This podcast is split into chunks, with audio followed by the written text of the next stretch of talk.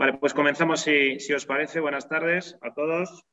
Y antes de mm, ponernos con el punto, con los puntos del orden del día, me gustaría pues un poco eh, hacer, eh, digamos, dos comentarios.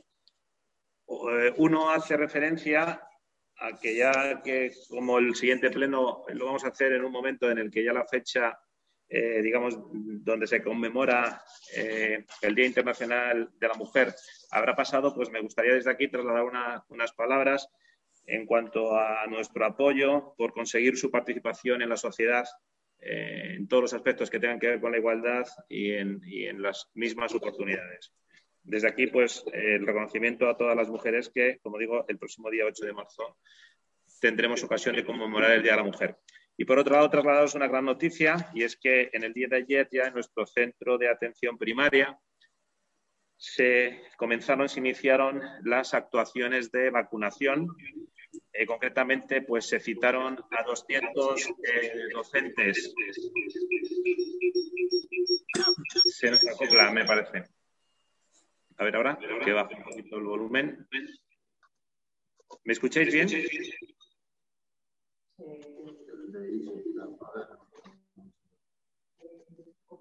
Hay, hay, un eco que alguien, un, un audio abierto.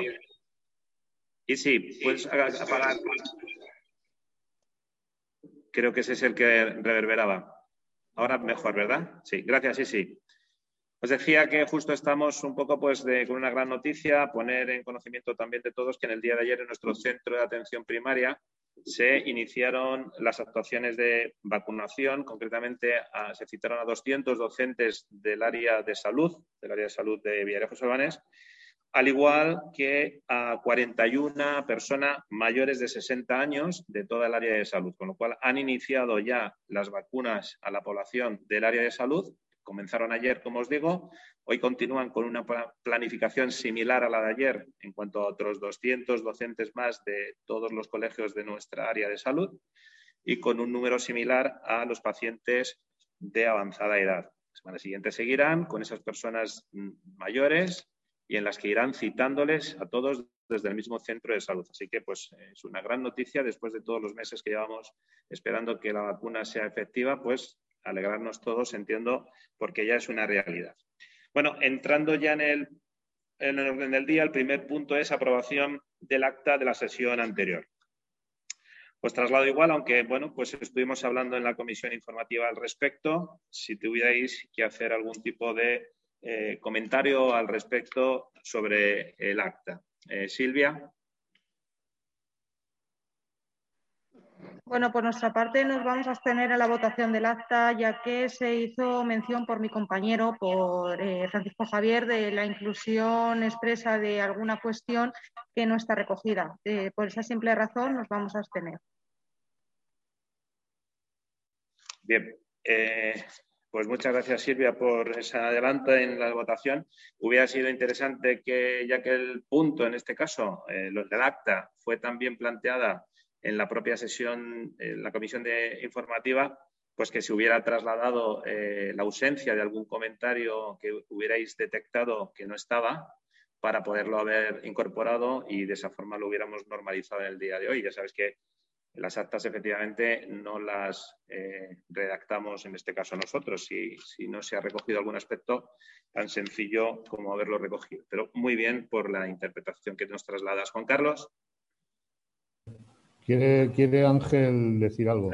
Sí, eh, discúlpame, Juan Carlos. Ángel, adelante. Tienes, eso es. Sí, comentaros solamente una cosa. Eh, si queréis, la puedo incluir ahora. Es decir, supongo, Silvia, que te refieres a cuando Paco hizo la solicitud de que figurara expresamente el contenido literal de la intervención de Jesús en un momento determinado.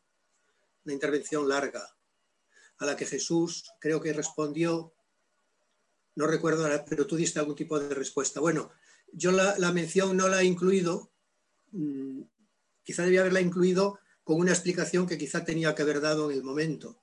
Eh, si queréis lo puedo incluir ahora, la, la, solicitud de Paco y la explicación, me da igual, y si no, la dejo como está y os abstenéis. La razón de no incluir la literalidad supone que implicaría que este secretario se tendría que tirar horas para hacer, pero horas largas, para hacer la transcripción literal del acta, vamos, de la intervención de, de Jesús. Como no están limitados los tiempos de las intervenciones, y aunque lo estuvieran, era una intervención muy larga, y bueno, os puedo comentar a título anecdótico que esta acta, tal como está redactada, me ha llevado 19 horas y media redactarla, tal como la tenéis. Entonces, imagínate si además tengo que incluir la intervención literal y luego por otra parte otra cosa. Si Paco dice, por favor, que se incluya esa intervención literal, tú dices que se incluya otra, otro concejal dice que se incluya otra. Al final el acta es reproducción literal, con lo cual hay un o sea, es que no me llegaría el tiempo, no podía hacer otra cosa más que pasar el acta. Eso por un lado, pero tampoco es una cuestión caprichosa, puesto que el acta lo que tiene que hacer es recoger eh, el sentir general de lo que es una intervención, el contenido general resumido. Y es lo que pretende el acta y creo que lo hace. Entonces, quizá lo que faltó por mi parte el otro día como Jesús se adelantó a dar algún tipo de explicación que no fue mía, eh, pues quizá podía haber dicho en ese momento a Paco, Paco, no la voy a recoger por esto, independientemente de que figure en el audio, ¿eh? pero poneros en el, lugar de que si un concejal, por el hecho de decir que conste expresamente lo que él solicita, el secretario tuviera que hacerlo, pues no sé, esta me podía haber llevado 45 horas o algo así. Entonces, insisto, 19 horas y media sumando los tiempos que he ido dedicando a la redacción del acta. Por eso yo creo que el acta con que recoja eh, simplemente el, sentir general de la intervención eh, es más que suficiente y más hoy en día que tiene el soporte del audio incluso del vídeo para el que lo quiera ver. Entonces, insisto, si queréis, recojo una explicación resumida, la explicación que estoy dando y la solicitud expresa de Paco. Si no, la dejamos como está y anoto vuestra abstención y ya está. Eh, por, mi parte, Ángel, gracias Ángel, por mi parte no es necesario que se recoja porque no recordaba yo lo de la intervención, pero creo recordar que, escuchándote y haciéndome un poco memoria tus palabras, podría haber venido a decir algo así como que efectivamente se recoge tal y como en todos los plenos, con la garantía incluso de que son, en este caso, grabados, tanto en el audio como bien has dicho en la imagen, o sea, no, no hay más. Pero que quiero decir que eh, hubiera estado fenomenal que esa apreciación incluso en la comisión informativa se hubiera trasladado y creo que la explicación de Ángel incluso en esa misma comisión hubiera sido exactamente la misma y en caso de que hubiera eh, entendido de que tendría que expresarse algo en concreto, se hubiera incluido sin ninguna normalidad, pero no pasa nada. Es decir, entendemos vuestra abstención y, vamos a continuar. Le preguntaba Juan Carlos, ¿algún comentario, Juan Carlos? No, no, ninguno. Perfecto, pues si os parece, comenzamos con la votación. Silvia. Abstención. Muy bien, gracias. Paco. Abstención. Gracias. Isi. Abstención. Gracias. Juan Carlos. A favor. Gracias. Carmen. A favor. Gracias, Carmen. Manuel. A favor. Gracias. Eh, Adrián. A favor. Gracias. Eh, Antonio. A favor. Gracias, Mari Carmen. A favor. Gracias. Mónica. A favor. Eh, y en mi caso, por no interrumpir la votación, digo a favor también, al menos para que los compañeros concejales lo conozcáis, aunque entiendo que Ángel tendrá algún problema porque no está en estos momentos en pantalla. Sí, yo es lo que iba a decir, que al final entiendo que es el secretario que tenía que recoger la votación, entonces vamos a, esperarle, ¿no? A ver si, vuelve a conectar. No, Aunque ahora ya le digamos el resultado, me refiero. Sí, sí, no, si volveremos otra vez a comentar. a ver si te salir aquí a Participantes 11. Macho, que este. Me prefiero el tuyo, ¿eh? Dale ahí, tú con el dedo. Cámbiame el ojo de.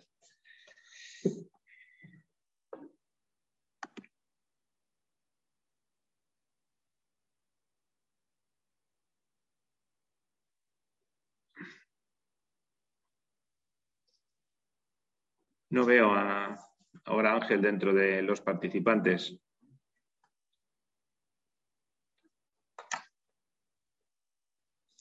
Vamos a ver qué ocurre.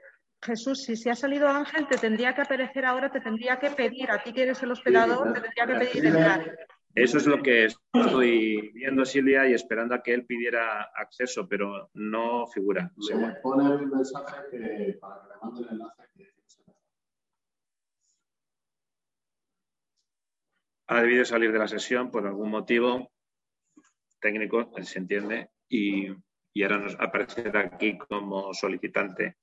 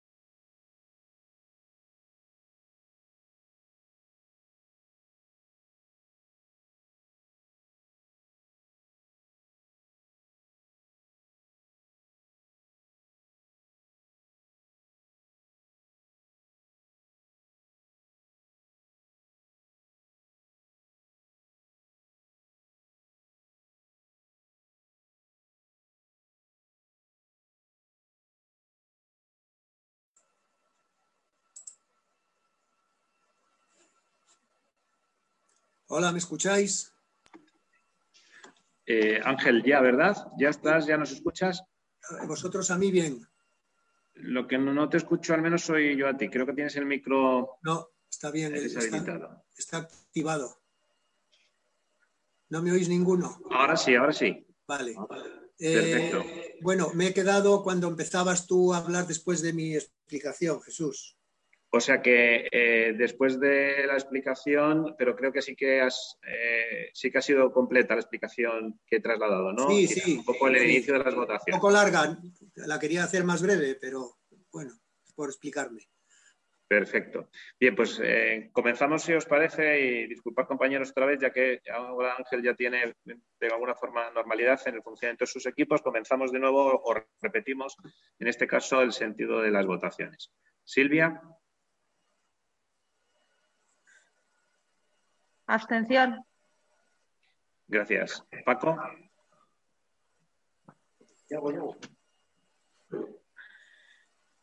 Abstención. gracias. Isi, Abstención. gracias. Juan Carlos, A favor. gracias Juan Carlos. Mari Carmen, A favor. gracias. Eh, eh, Manuel, A favor. Gracias Manuel. Eh, Adrián, A favor. gracias. Antonio, A favor. Mari Carmen, A favor. gracias. Mónica. A favor. y en mi caso a favor también.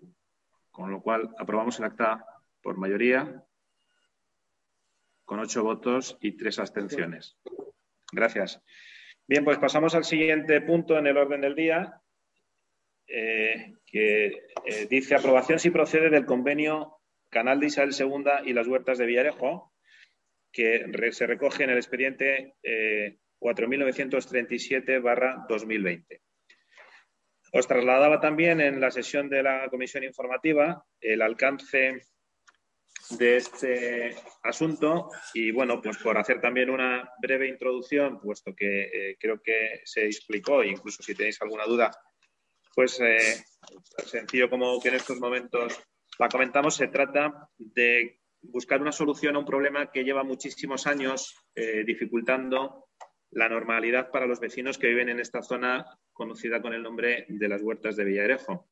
Actualmente conocéis que es una urbanización, concretamente con 243 viviendas, creo recordar, que están en una situación pues complicada en cuanto a que en principio, como conocéis, no tienen agua potable, eh, sus calles son caminos, eh, la iluminación, digamos, pública no existe, es decir, los espacios dotacionales tampoco están eh, ejecutados y el hecho de que esté eh, en estas viviendas en suelo, digamos, no urbano al día de hoy, dificultan pues el desarrollo de la misma.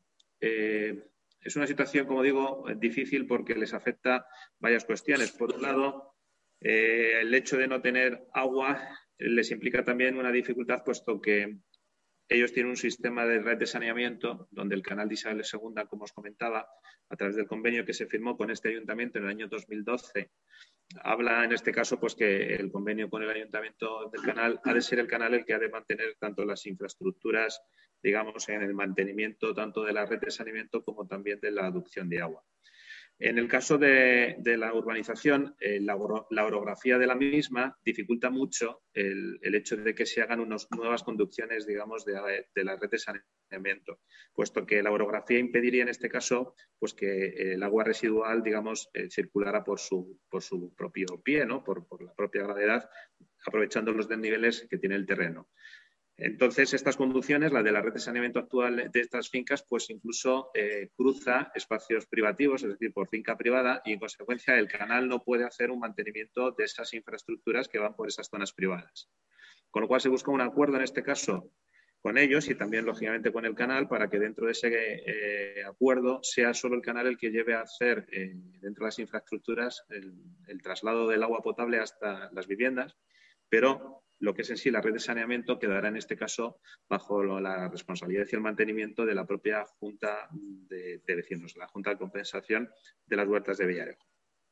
Eh, dicho todo esto, pues la dificultad para llevar el agua potable allí, eh, en principio, eh, existe, pero se ha llegado, pues, con, creo que con buen entendimiento con el canal para que haga una infraestructura que permita aprovechar un tubo de conducción de agua desde, digamos, del, del misma línea de distribución a Villarejo, igual que bajan agua a Villa Manrique, en ese intermedio de, esos dos términos, pues eh, está muy próxima a la urbanización de las huertas y ahí pondrán un enlace para que esa tubería conduzca el agua potable hacia la urbanización.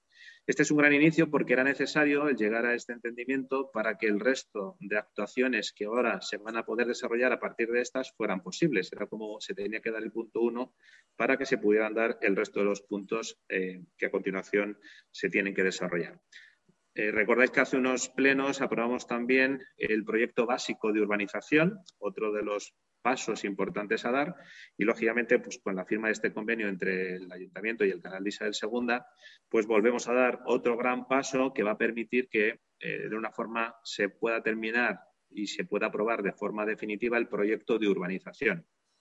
Una vez que ese proyecto de urbanización se, se apruebe y, lógicamente, se ejecute, podrá el Ayuntamiento recepcionar las obras de urbanización una vez terminadas y simultáneamente también el ayuntamiento podrá otorgar licencias de construcción para los vecinos que, aun teniendo allí propiedades, es decir, en el día de hoy parcelas, eh, cuando estén urbanizadas, pues esos solares que tienen los servicios básicos para poder ser zona de construcción, podrán, como digo, construir sus propias viviendas y, en principio, pues empezará a tener toda la normalidad necesaria.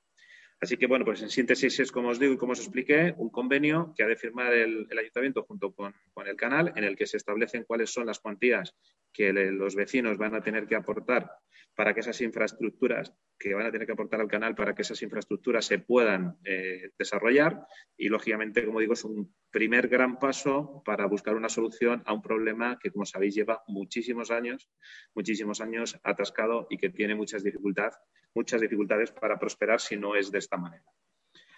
Eh, no sé si tenéis algún tipo de pregunta, digo, por no ir más al detalle, puesto que ya en la comisión informativa, con el texto incluso delante, se hace referencia al mismo. Silvia. Por mi parte, ninguna.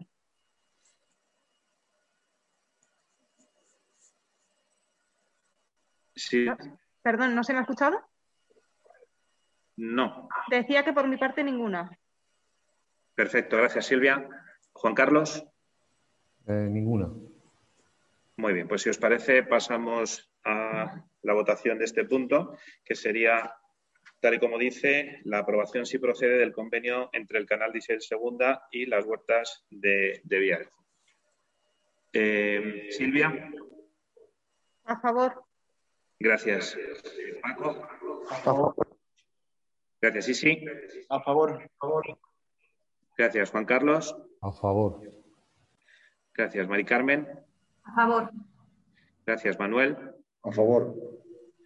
Gracias, eh, Adrián. A favor. Gracias, Antonio. A favor. Gracias, Mari Carmen. A favor. Gracias, Mónica. A favor. Gracias. Y en mi caso, a favor también. Lo aprobamos por unanimidad de los presentes. Perfecto. Continuamos con el orden del día, aunque como bien todos conocéis, no figura en el acta el punto que tomamos la decisión de dictaminarlo para traerlo al Pleno eh, por, por, la importancia que tiene en la comisión informativa. Como digo, y al estar el Pleno convocado previamente a esta situación, no se, no se ha podido transcribir, digamos, en el orden del día el punto, pero sí que hago referencia eh, al respecto de él porque, como sabéis, solicitamos en la comisión informativa que se trasladara a pleno este punto, lo votamos con tres votos a favor y dos en contra de que este punto se pudiera debatir al día de hoy. Eh, se trata de eh, valorar, en este caso, la situación que tenemos respecto a las subvenciones, concretamente para las entidades culturales de nuestro municipio, y que, como todos conocéis, bueno, pues aprobar una serie de bases en las que se establecían una serie de condicionantes, entre otros, por ejemplo, que es el asunto del que nos conlleva en el día de hoy, la manera, en este caso la forma, en el tiempo, de justificar la documentación necesaria para acreditar la cuantía económica asignada a cada entidad. En esas bases se establecía un periodo de justificación para cada una de esas entidades de 10 días hábiles después del final del ejercicio de la convocatoria de las propias bases. Es decir, eh, a partir del día 31 de diciembre, es decir, 10 días hábiles, nos poníamos en situación del día 18. A partir de esa situación, pues eh, las entidades tendrían esa fecha, eh, digamos, como fecha máxima para poder presentar su justificación Y lo que ha ocurrido es que durante ese periodo en la que se debía de presentar la justificación de las distintas entidades, dos de ellas son las que han presentado en esa fecha la justificación de todas las facturas que acreditan los gastos que han asumido, pero el resto de las entidades, las otras cuatro entidades, no, no, lo, no lo han hecho en esa fecha. Bien, eh, esto es un asunto que lógicamente en la ley eh, general, digamos, de subvenciones queda contemplado que, los periodos, en este caso, pues eh, son los que son, esos 10 días, pero que la situación, que es un poco lo que yo os trasladaba en la comisión informativa, la situación con ese carácter de excepcionalidad, entendíamos que había llevado a las entidades a no poder, en este caso, pues justificarlo en la fecha establecida en las propias bases.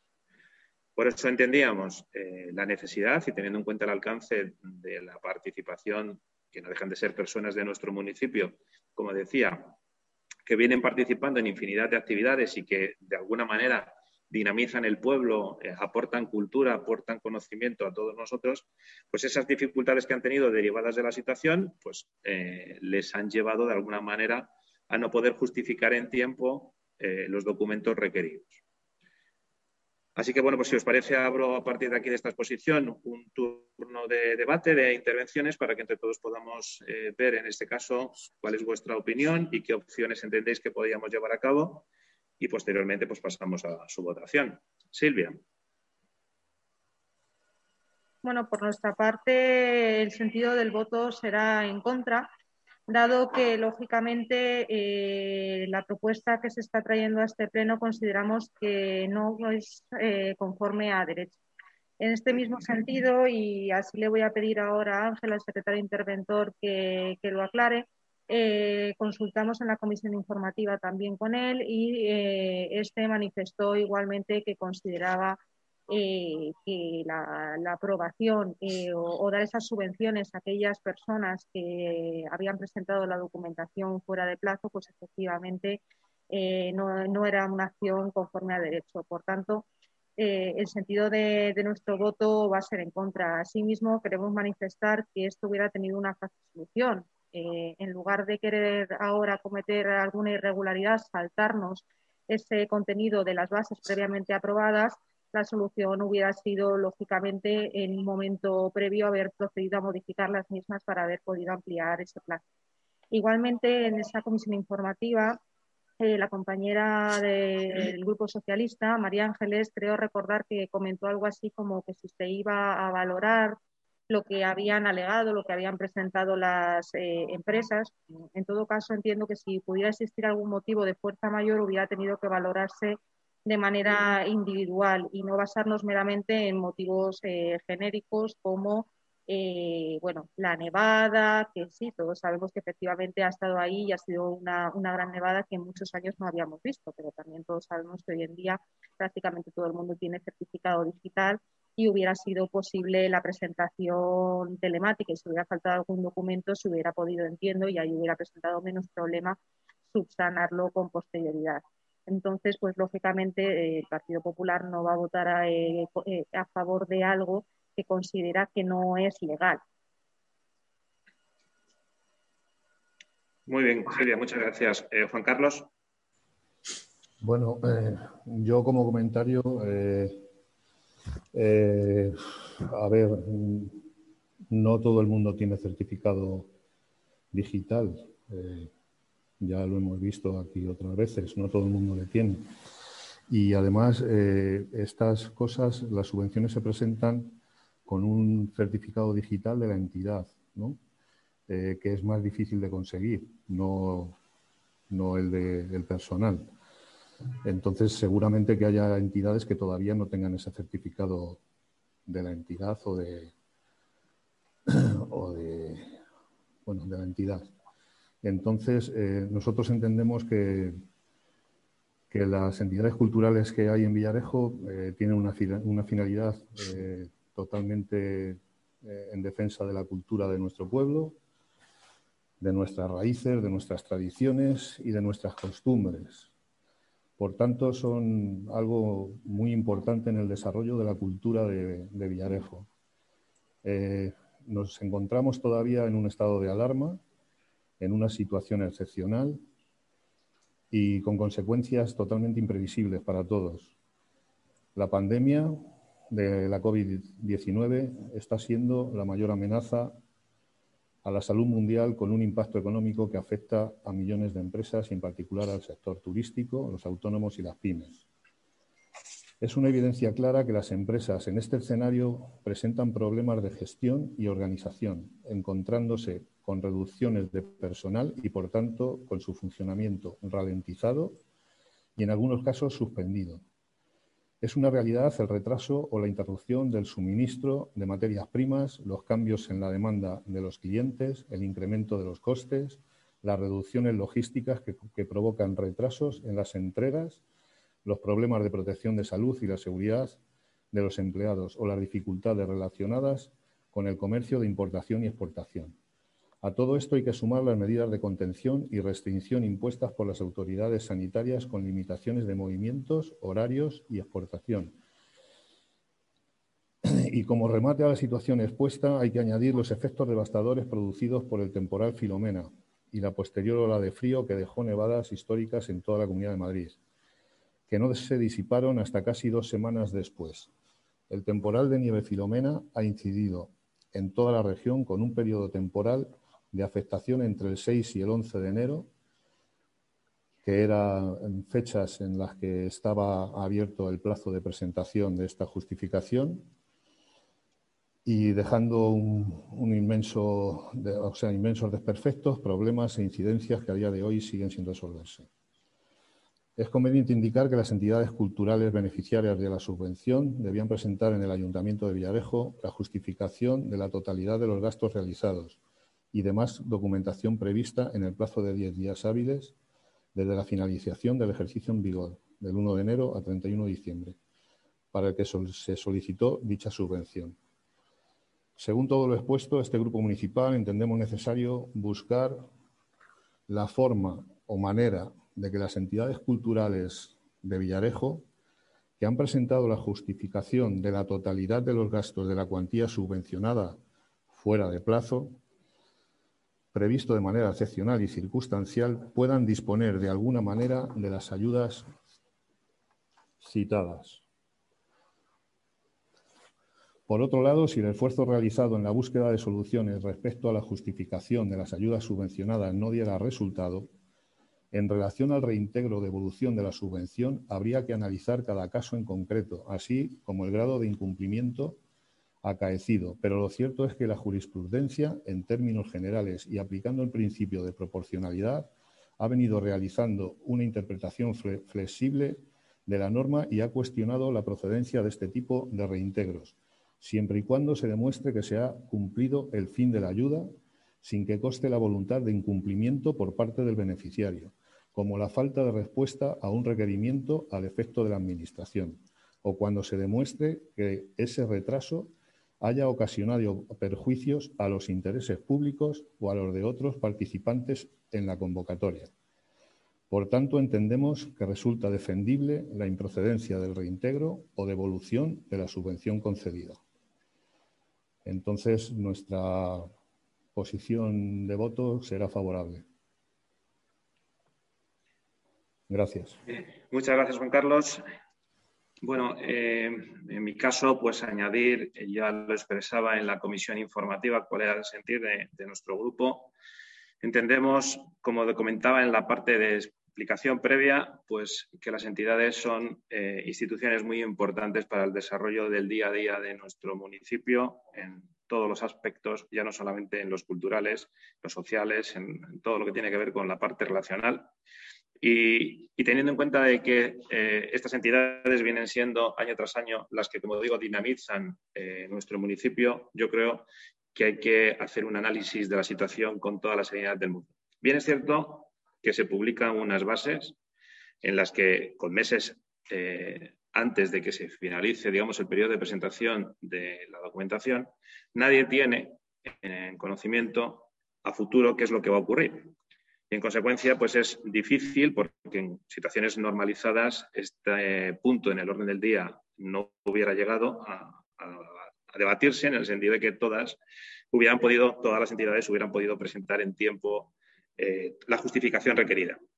Pero bien es cierto, y creo que ambos portavoces habéis hecho referencia a ello, es decir, el estado de alarma en el que todavía nos encontramos hasta el día 8 de mayo.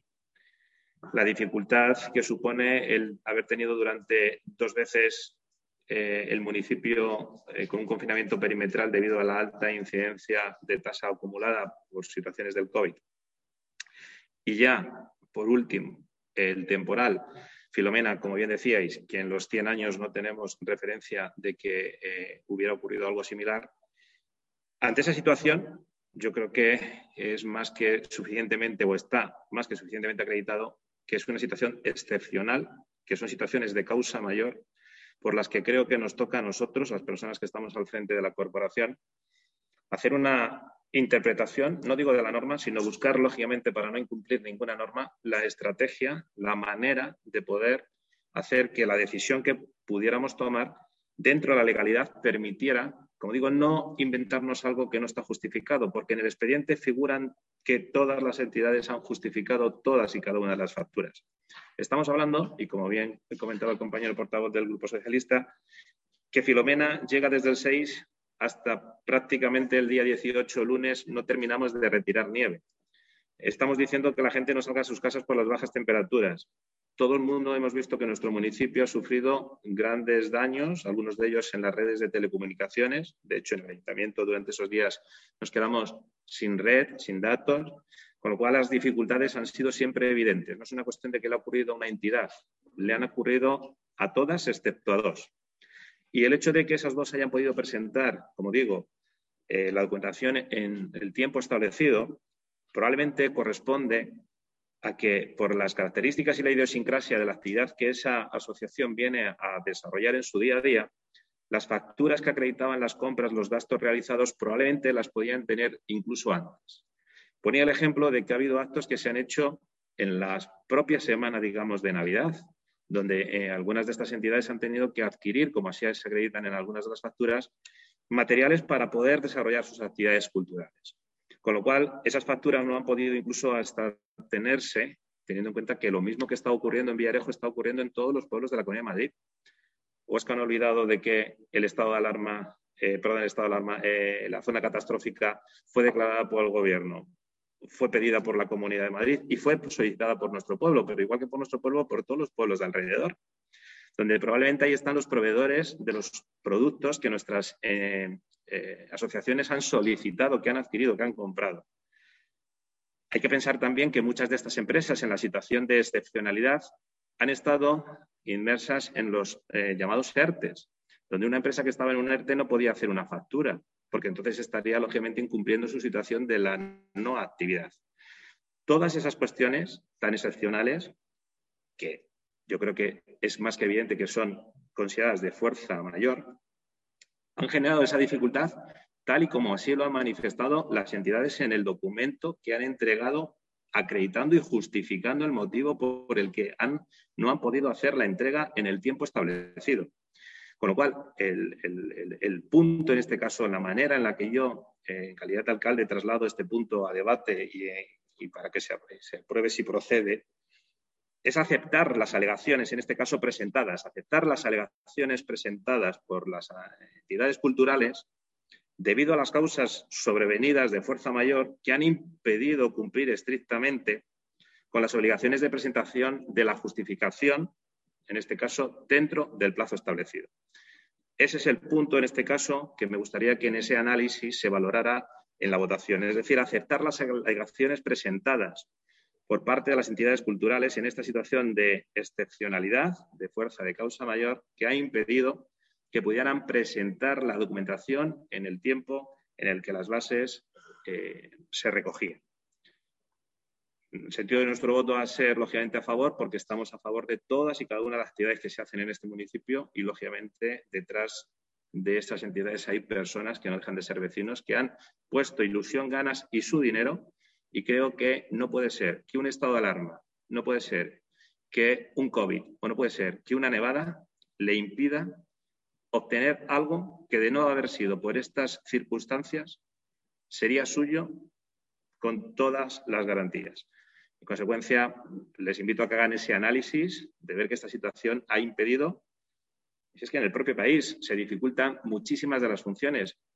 El propio ayuntamiento buscado la alternativa, después de haber aprobado un calendario fiscal, de hacer una modificación de dicho calendario para que los vecinos, en este caso, pudieran, dada la circunstancia de dificultad económica, afrontar el pago de los tributos y de las tasas. Hemos hecho esa modificación, hemos hecho esa adaptación. De no haber tenido esta situación, lógicamente no se hubiera hecho, pero como entramos en estado de alarma, hubo que actuar.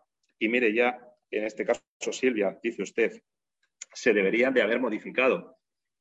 Claro, claro que se deberían de haber modificado, pero ¿usted cree que el día 6 hay capacidad suficiente cuando lo que hace el día 6 es nevar como nunca en 100 años ha nevado, de pensar que es que hay que hacer una modificación de esas bases, las, modifico por decreto de alcaldía directamente, convoco un pleno extraordinario y me pongo a debatir si amplío un plazo mientras que los vecinos están en una situación de nieve 60 centímetros, eh, vecinos que tienen que tener cuidados médicos, eh, tales como tratamientos de diálisis y no pueden salir de sus casas, las calles cortadas, no se puede llegar hasta el centro médico. Y simplemente lo que estoy eh, poniendo encima de la mesa es ampliar un plazo de 10 días más o hacer una suspensión cautelar de la fecha de presentación para que se reinicie después. Pues hombre, pues ya se lo he dicho varias veces. En ese momento lo que se piensa es en ayudar a los vecinos y en este caso a quitar la nieve y hacer que su día a día fuera más sencillo. Y si resulta de todo esto, porque hasta habían podido cualquiera de estas entidades hasta el último día, es decir, aunque yo me hubiera dado cuenta que el día 6 había nevado mucho, que ya le aseguro que me di y bien cuenta de que nevó mucho, podían hasta el mismo día 18 haber presentado las alegaciones. ¿Cuándo tomo yo la decisión? ¿El mismo día 18? El día 18 a la 1 y 30 todavía pueden presentar las alegaciones, incluso hasta las 00 de la noche. Tengo yo una conexión directa mientras que estoy en el pueblo quitando nieve, intentando que los vecinos tengan normalidad, a modificar o ampliar esa fecha justificando esto. Pues mire usted, no. No. Lo que toca ahora es buscar la estrategia para, sin incumplir absolutamente nada, que el Pleno como órgano, en este caso colegiado, y que tiene la facultad para tomar este tipo de decisiones, pueda haber, lógicamente, pueda haber una manera, una fórmula para que estas eh, entidades no sean perjudicadas. Nuestro voto va a ser a favor, porque, como le digo, tienen todo nuestro apoyo.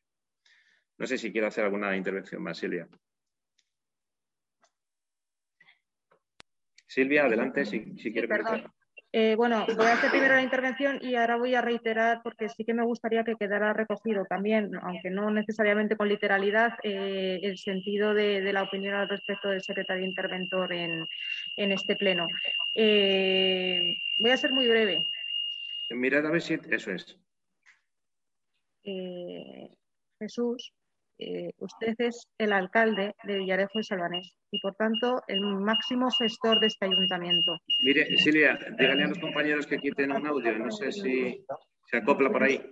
Tienes el sonido puesto, el sonido. Baja el volumen.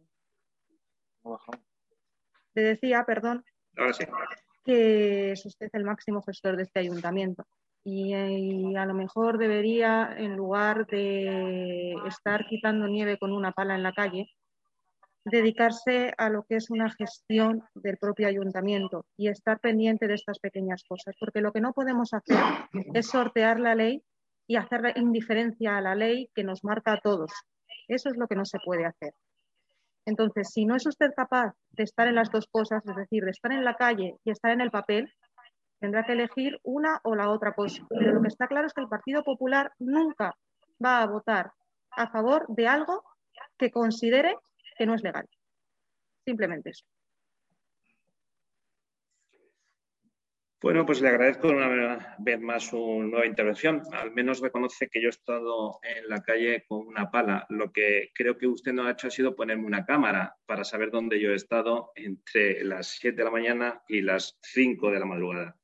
Le aseguro que muchos de los días eh, no he parado en mi casa para venir y sacar, como dice usted, el papel.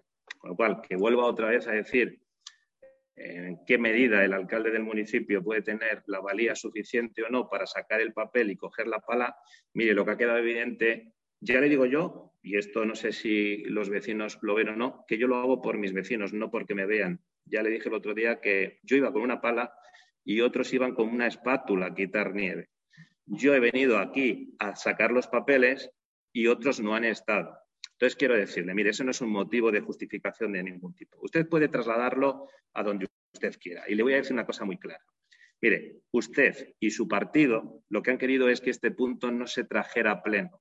Ustedes han querido que este punto no se trajera a pleno y que los vecinos no supieran que ustedes iban a votar en contra. Gracias a que en la comisión informativa tuvimos tres votos a favor y dos en contra, entre unos de ellos el suyo, este punto está aquí debatiéndose en el día de hoy y estamos para buscar soluciones a los problemas cuando realmente se dan. Y entre lo que usted dice, ayudar a un vecino, mire, yo contribuí y con mucho honor, con una pala, ayudar a muchísima gente, ancianos, mayores y enfermos. Y como le he dicho más de una vez, cuando usted me decía si tenía un informe detallado de cada familia a la que les estábamos llevando el alimento. ¿Se acuerda esto mismo en época de COVID? Pues no. Primero le llevé el alimento y ya buscaré después los informes necesarios. Y creo que usted no domina ni los tiempos ni las formas, porque, insisto, esto tiene una clara solución y es que los grupos políticos representados en este pleno entendamos dentro de la ley. Usted no intente decir que lo que queremos votar está fuera de la ley. Yo le he dicho que lo que yo no quiero hacer es nada que no se pueda. Y lo que le estoy planteando a usted para que usted vote es aceptar las alegaciones que todos todas las entidades, todas las que no pudieron presentar en tiempo la justificación, presentaron un documento argumentando los motivos por los que no pudieron presentarlo en tiempo. Yo le estoy pidiendo de que valore si usted acepta o no las alegaciones. No le estoy diciendo nada que esté contemplado que sea contrario a la Ley General de Subvenciones.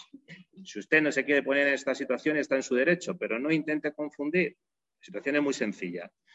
Eh, la propuesta del, orden del día, en este caso en el punto, como le vamos a votar, es si se aceptan o no las alegaciones presentadas por las entidades. No hay más. Si usted considera que lo que ha caído no es suficiente alegación y que eso no ha impedido que una entidad entregue su documentación en el tiempo que estaba establecido, esa es su opinión. A nosotros nos parece que todas esas dificultades han contribuido a que no hayan tenido en condiciones normales, la oportunidad de presentarla en tiempo. Y no vamos a entrar en más debate, con lo cual, en fin, es un poco lo que nosotros le queremos eh, decir. No sé si Juan Carlos quieres eh, comentar alguna cosa que te voy a levantar la mano por ahí. No, no, no quería comentar nada. No. Ah, bien. Bien, pues si le parece, procedemos a la votación. Perdón, Silvia. he, pedido, he pedido que constara también, eh, bueno, para que vean que también nuestra opinión está fundamentada en la opinión del secretario interventor. Y a la vez quería hacer también una matización. Efectivamente, hubo dos votos eh, en contra en esa comisión informativa de traer este punto a pleno. Uno es el mío y otro es el de la compañera del Grupo Socialista. No, no sé si ha omitido esta información por, por algo, simplemente porque solo ha hecho mención a mí, pero bueno, ya que, ya que lo indica, pues también que, que conste que, ha sido así, es decir, que la discrepancia no estaba solo en el Partido Popular, sino también en el Partido Socialista. Eh, le voy a responder de una forma muy breve. Cada día me sorprende más. Mire, yo no he hecho referencia a una persona que no se encuentra en este momento en el Pleno.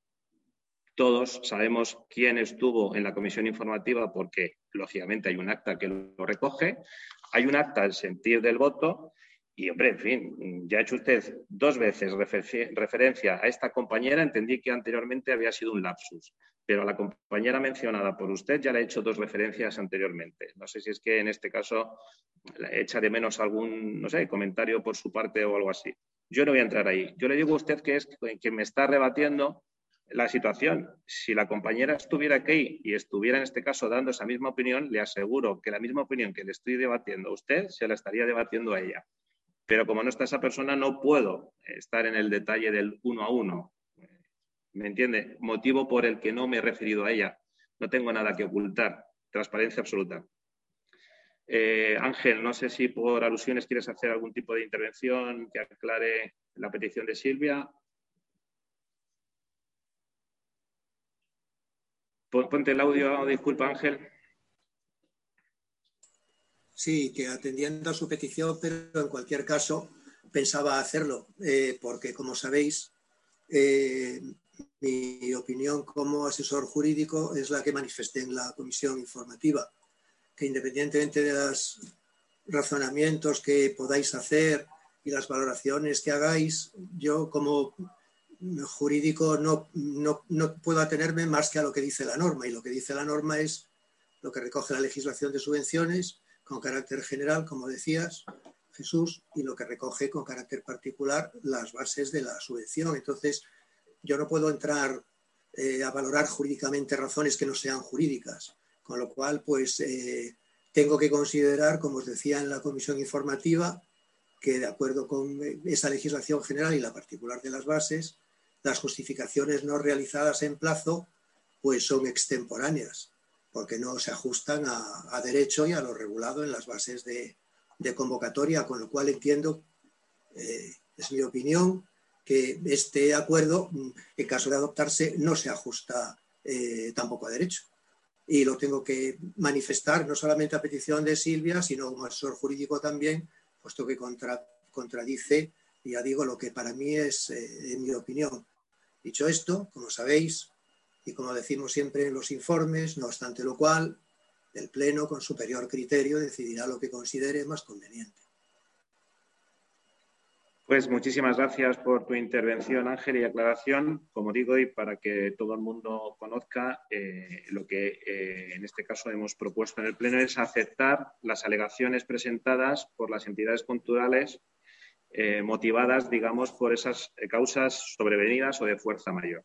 Hablo de aceptar las alegaciones de no haber podido presentar en tiempo porque la documentación está absolutamente toda. No es que falte algún documento, sino que está toda y lo que única es que no una, sino cuatro de seis no han podido presentar esa documentación y ahí está el argumentario, las alegaciones que ellos han trasladado para aclarar los motivos por los que no han podido presentarlas. Que como digo, y concluyo, todos, todas las asociaciones hacen referencia a la situación epidemiológica, a la situación de dificultad de estado de ERTE en algunas de las empresas para la emisión de las facturas y no poder tenerlas. Todas hacen referencia a las dificultades de Filomena. Cuestiones que cualquier persona de este pueblo, comunidad, país ha podido perfectamente observar. No es una cosa excepcional, o sea, es una cosa excepcional, no es una cosa puntual y creo que son suficientes los motivos para entender de manera adecuada las alegaciones presentadas por las entidades. Pero pasamos a su votación. Silvia. En contra. Gracias. Paco. En contra. Gracias. Eh, Isi. En contra. Gracias. Juan Carlos. A favor. Gracias. Mari Carmen. A favor. Gracias. Manuel. A favor. Gracias. Adrián. A favor. Gracias. Antonio. A favor. Gracias. Mari Carmen. A favor. Gracias, Mónica. A favor. Gracias. Y en mi caso, a favor también. Lo aprobamos en consecuencia por mayoría, con ocho votos y tres en contra. Gracias. Tal y como decía Ángel, siguiendo en el orden del día, no figura en la convocatoria eh, en el orden de los decretos. Entiendo que habéis tenido también eh, acceso a todos los expedientes y no había ninguna dificultad para consultar los diferentes decretos que se han realizado durante este periodo. Y si no hay nada en este punto, pasamos al siguiente, que es el de las mociones. Jesús, disculpa, es que tengo que pedir un, receso porque mi compañero eh, Francisco Javier tiene que tomarse un medicamento, tiene que salir nada, cuestión de tres minutitos, si no les importa. ¿Pero sale él o sales tú? No, sale, bueno, sale él, ah. más que nada por, estar presente, si no, si no es, es, cuestión de nada, de unos minutos, si no os importa. Esperamos, esperamos. Gracias. Perdonadme un segundín. ¿Me escucha seguir? Eh, Paco, un segundo solo, por favor. Dime. ¿Me escucháis? Vale, es que acabo de caer, disculparme por, el, por no haber caído antes que el punto anterior, al no estar incluido en el orden del día, debería haber primero tenido la, eh, la votación previa para inclusión por urgencia en este orden del día. y lo hemos omitido. Entonces, eh, independiente, entiendo, entiendo que al haberse debatido tácitamente se ha aprobado la inclusión en el orden del día, pero si os parece, aunque sea una cosa un poco extraña, si lo dais por bueno, creo que lo suyo sería que figurara una votación de esa inclusión, que puede ser unanimidad o puede que no. Entonces, aunque sea un, eh, un caso un poco particular, si os parece y si te parece Jesús, pediría que efectuarais esa votación eh, de, algo que, ya se ha aceptado y se ha realizado, pero simplemente por poder reflejar el sentir de cada grupo político al respecto. Bien, yo, como bien dices, no he hecho referencia eh, porque entiendo de que esta situación de que no figure en el orden del día es simplemente por el momento en el que se genera la convocatoria que, digamos, la convocatoria del Pleno se redacta antes de que se eh, lleve a cabo la comisión informativa, porque si se convoca el Pleno justo después de la comisión informativa, este punto estaría impreso en la página. Entonces, como eh, hablábamos de que eh, en la comisión informativa, pues como bien has dicho, Ángel, se, se debatió, se trató y votamos para, digamos, dictaminarlo e incluirlo en el Pleno del día de hoy, por eso no he hecho referencia al motivo de la urgencia. No es una cosa que hoy, media hora antes, eh, nos hayamos dado cuenta que es necesario incluir, porque ha sido un punto debatido, consultado y demás. Pero no tenemos ningún inconveniente y creo que si tú como secretario así lo indicas, pues así procedemos. Sí, eh, perdona, porque no es una cuestión que media hora no, una hora sí. Es una cuestión de que en el momento en que el orden del día está eh, definido.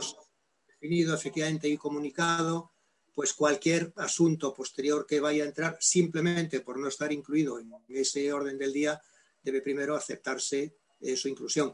Evidentemente la comisión lo acuerda, pero la comisión es un número reducido representativo de los grupos, no es la totalidad de los, de los grupos. Perfecto. Por otra parte, incluso entre comisión y la celebración de la sesión, el voto de un grupo en comisión puede variar respecto al posterior. Entonces, perdonar que no haya caído en esta, en esta circunstancia, eh, pero sí pediría efectivamente, si os parece, que hubiera, que constase esa, esa votación.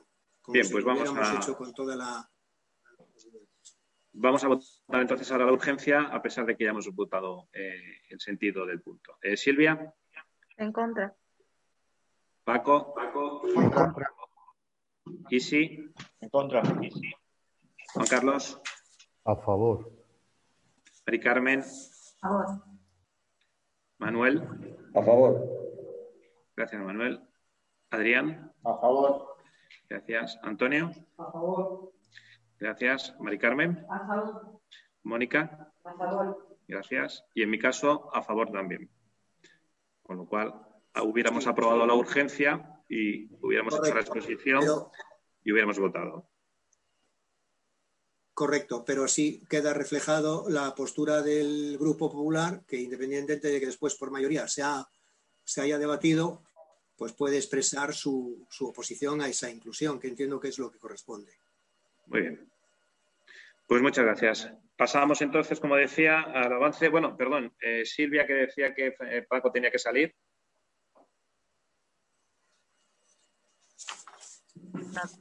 Ha, ha, salido. Si no os importa esperar dos minutitos y empezamos con las mociones. ¿Anoto el receso no. desde ahora? ¿Ha salido antes? Eh, acaba de levantarse ahora mismo.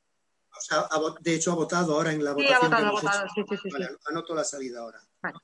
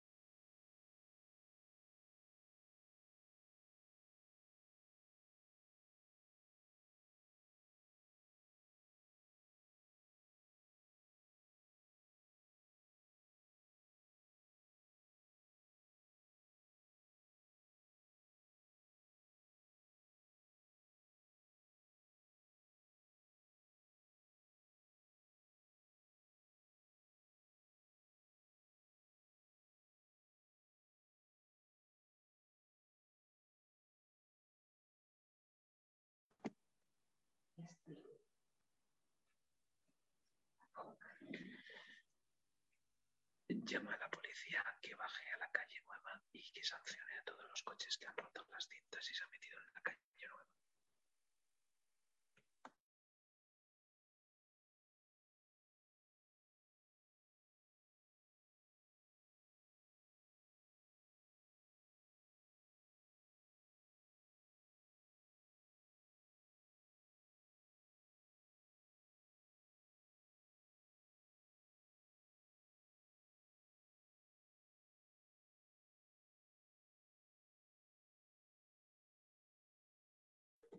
Pero que le sancionen directamente.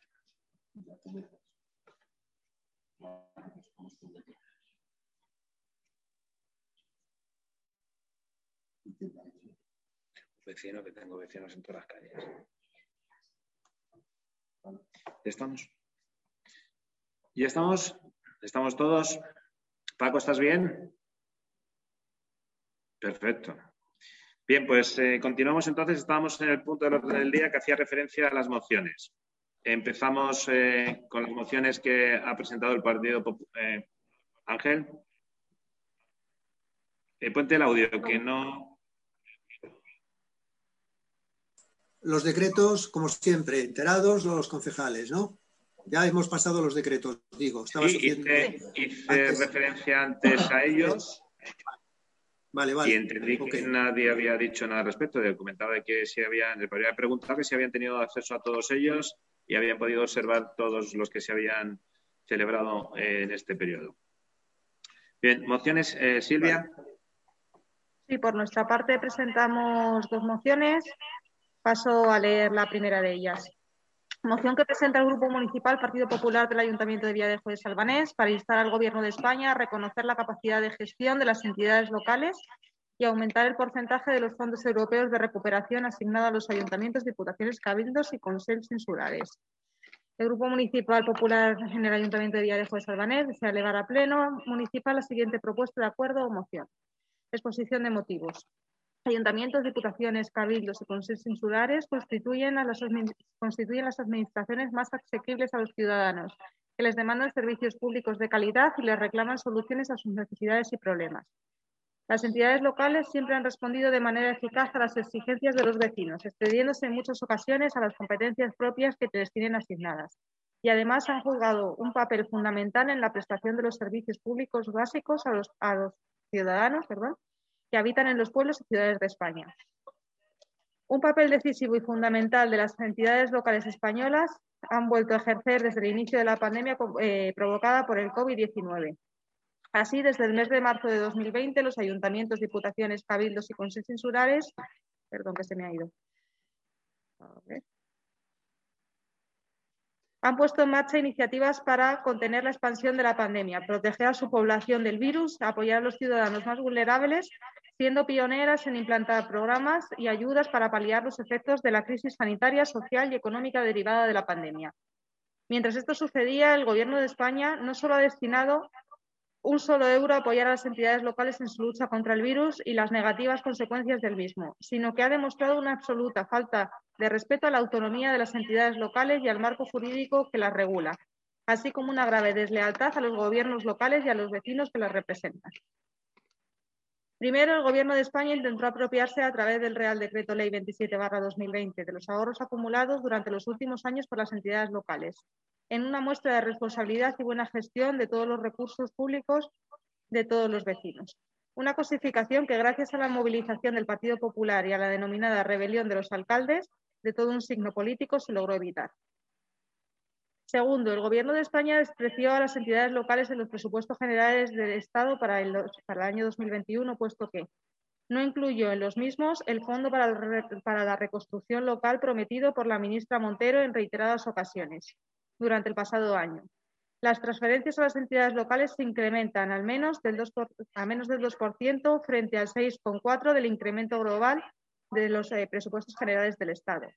Las comunidades autónomas gestionarán el 54,2% del total de los fondos de recuperación europeos, mientras que las entidades locales no se les va a dejar gestionar ni tan siquiera un 4 por 2% de dichos fondos que tienen adjudicados.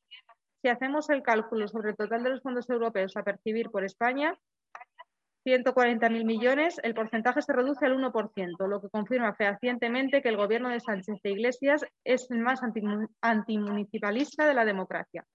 Por último, hay que señalar que el Gobierno de España ha aprobado, gracias al apoyo de Bildu y a la abstención de Vox, el Real Decreto Ley 36-2020 de 30, de 30 de diciembre, por el que se aprueban las medidas urgentes para la modernización de la Administración Pública y para la ejecución del Plan de Recuperación, Transformación y Resiliencia que se concentra en el propio Gobierno a la mayor parte del poder de reparto de los fondos de recuperación de la Unión Europea asignado a España. Un decreto que caracteriza por la arbitrariedad, la falta de transparencia y concentración de las decisiones en un gobierno que ya ha demostrado su sectarismo y la falta de deslealtad con las entidades locales, en definitiva, su desprecio a la autonomía local. Ante esta realidad, el Partido Popular ha exigido en diversas ocasiones la creación de un fondo de reconstrucción para las entidades locales, un compromiso asumido por diversos ministros de Gobierno en diferentes ocasiones que no han cumplido un decreto de gestión de los fondos europeos que garantizase una participación real y transparente de las entidades locales en los mismos. Y tercero, que los ayuntamientos, diputaciones, cabildos y consejos gestionasen un porcentaje de los fondos europeos equivalente a lo que supone un gasto local dentro de todo el gasto público total. El Gobierno no ha aceptado ninguna de estas reivindicaciones y a través de uno de los partidos que lo sustenta, el PSOE, ha llegado a justificar la negativa por falta de recursos intelectuales en las entidades locales, para, al menos, poder gestionar directamente el exiguo porcentaje de los fondos europeos que tiene adjudicado, una negativa en la que nuevamente el Gobierno ha contado con el apoyo de vos.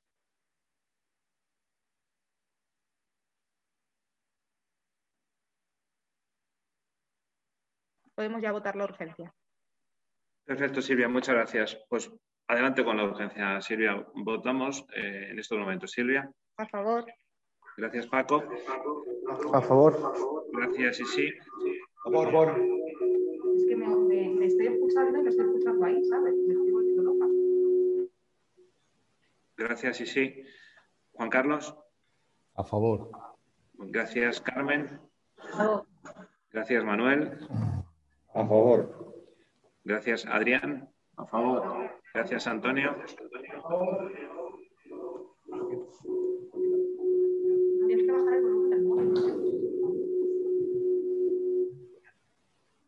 Gracias de nuevo, Isi. Eh, Mari Carmen. A favor. Mónica. A favor. Y en mi caso, a favor también. Aprobamos por unanimidad. Adelante, eh, Silvia. Estoy de acuerdo.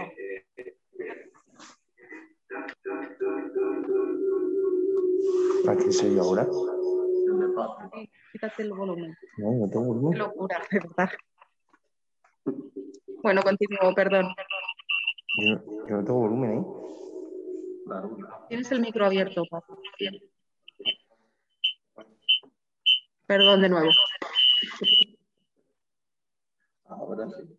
El, el Ayuntamiento de Villarejo de Salvanés, uno, condena la postura del Grupo Socialista en el Senado, que el pasado 18 de febrero ponía en duda la capacidad de los gobiernos locales y, por ende, de sus técnicos para gestionar los fondos europeos.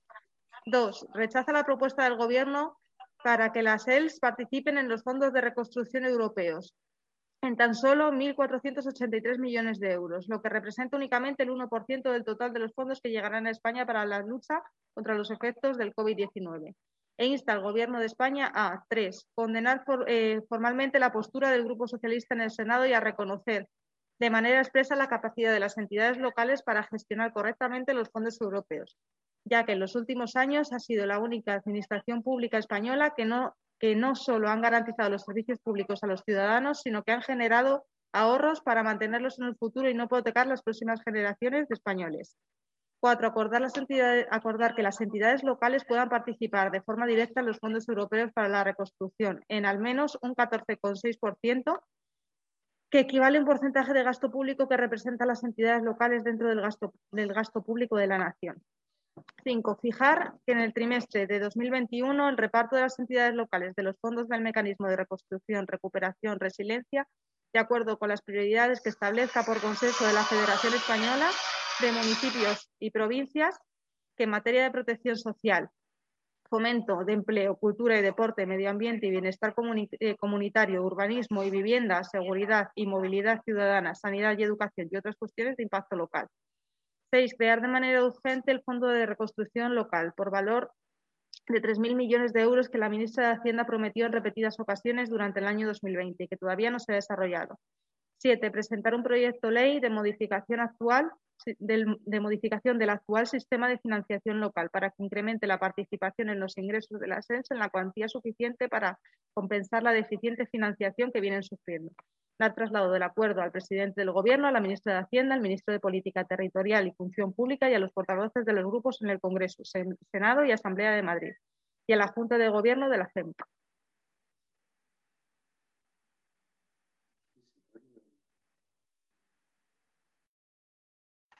Muy bien, gracias Silvia. Eh, ¿Algún comentario al respecto antes de las votaciones, eh, Juan Carlos?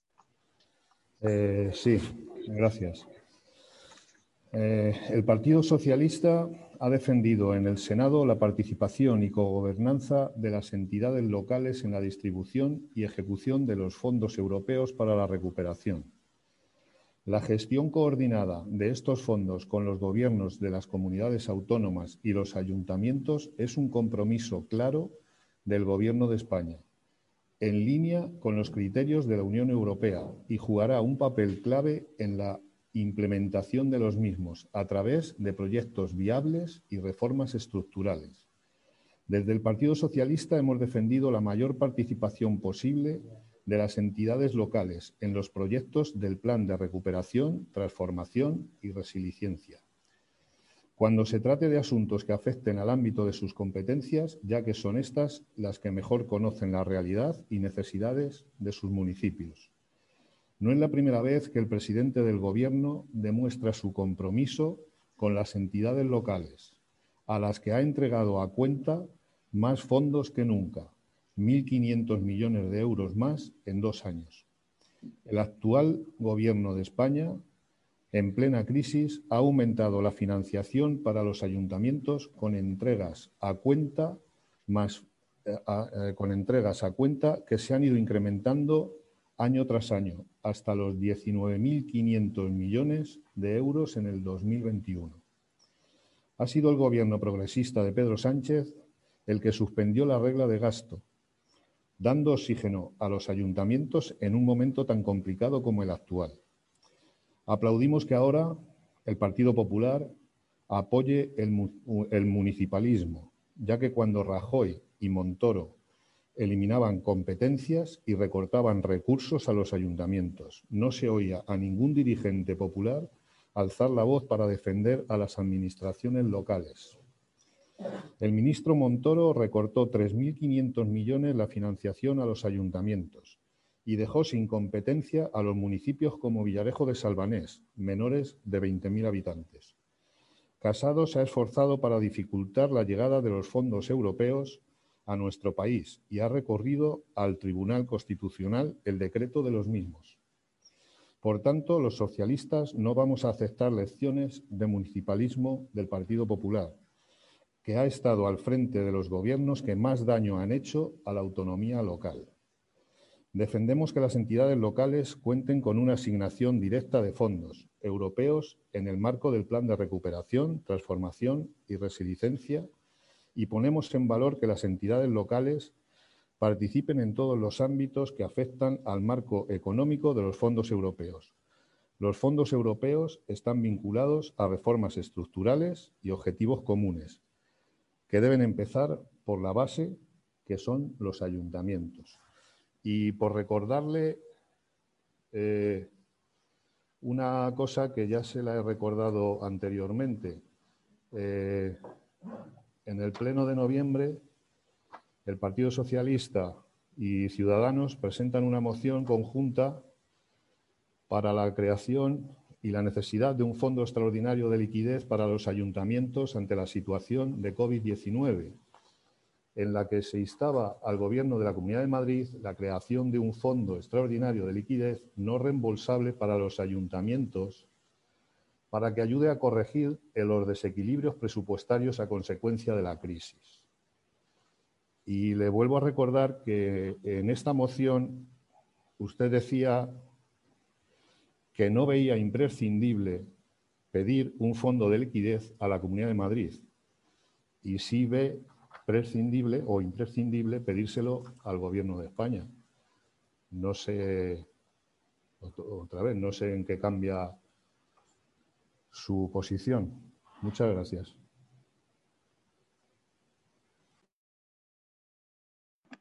Gracias, Juan Carlos. Bueno, eh, como tenemos muchas mociones, yo no me voy a extender eh, mucho y, más en esta situación un poco en la que desde nuestro grupo eh, entendemos bueno, pues que la moción, tanto en lo que es la exposición, como luego después también la intervención pues, del compañero portavoz del Grupo Socialista, perdemos un poco el concepto de esa parte del municipalismo, creo yo, porque nos dedicamos a que si unos, que si los otros, que si los unos y los otros. Yo invitaría a la reflexión a todos los grupos políticos de este pueblo y a los de la Comunidad de Madrid y a los de también el país para que realmente se den cuenta de que esto eh, es muy serio, que hace falta que todos trabajen conjuntamente y que el trabajo tiene que ser para no desprestigiar al otro, sino para que entre todos seamos capaces de salir de esta situación, de apoyar a nuestras empresas, a nuestras familias, que a nuestros vecinos puedan ser vacunados en cuanto al mayor tiempo posible, que haya proyectos para buscar la normalidad económica y social de este país y creo que es ahí donde hay que hacer el esfuerzo.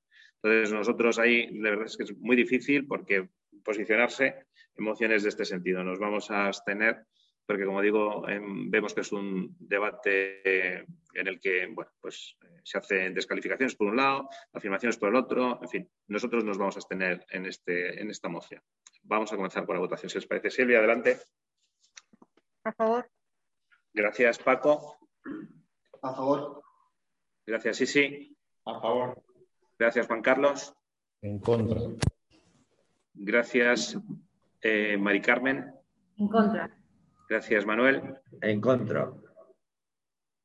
Muchas gracias, Manuel. Eh, Adrián. Abstención. Gracias, Antonio. Abstención. Gracias, Mari Carmen. Abstención. Gracias, mónica. Abstención. Y en mi caso, abstención también. Por tanto, tenemos tres votos a favor, tres votos en contra y cinco abstenciones. Esa es la situación de la moción, Ángel. ¿Cómo se dirime aquí en esta situación? Mira a ver el, micrófono, por favor, Ángel. Debes aplicar tu voto de calidad, perdón, para resolver el empate y considerar estimada o desestimada la moción. Y, solamente tengo esas dos opciones, estimada o desestimada. no puedo seguir argumentándome en mi voto de abstención de no, no pronunciarme al respecto. Ah, bueno, que te has abstenido, claro pues la verdad es que en este momento no, sé responderte a la pregunta. Podemos echar una moneda al aire. se decide el voto de calidad del alcalde en caso de empate, pero habiéndose abstenido el alcalde, no sé si eso te impone la obligación de eh, inclinarte a un lado o otro, o se puede dejar sobre la mesa. Claro, no, no este tendría mucho sentido, sobre todo, sobre todo por el argumento que he trasladado, es decir, no quiero entrar en posicionamiento de uno y otro. Entiendo que cada uno argumentará por qué razones tendrá. A mí, a nosotros nos parece que la filosofía del planteamiento, pues, no se orienta en ningún caso como creemos que se tendría que orientar. Y en este caso, si yo tengo que decir si sí o si no, pues prefiero decir como he votado anteriormente. No sé. Si, podemos dejar esta situación en suspenso. Perdón, yo me voy al es el artículo 100. Eh, nos dice, en caso de que las votaciones con resultado de empate se efectuará una nueva votación y si persistiera el empate decidirá el voto del alcalde presidente. O sea que entiendo que deba ser decisivo, sí o sí. Sí, yo siempre he entendido que de alguna manera hay que, hay que decidir como alcalde, el dar paso al, acuerdo o, o frenarlo. Pero mm, realmente en este momento yo por mi parte no, tengo otra opción que, solicitar para un estudio que quede sobre la mesa y mirar en este sentido, estudiar la legislación al respecto, porque ahora no, en este momento no, me considero con la información suficiente como para resolver la cuestión, porque lo que apunta eh, Silvia parece que lo vuelve a dejar en la misma situación, ¿no, Silvia? De tal manera que habría que decidir por parte del alcalde. Habría que decidir por parte del alcalde, eso es.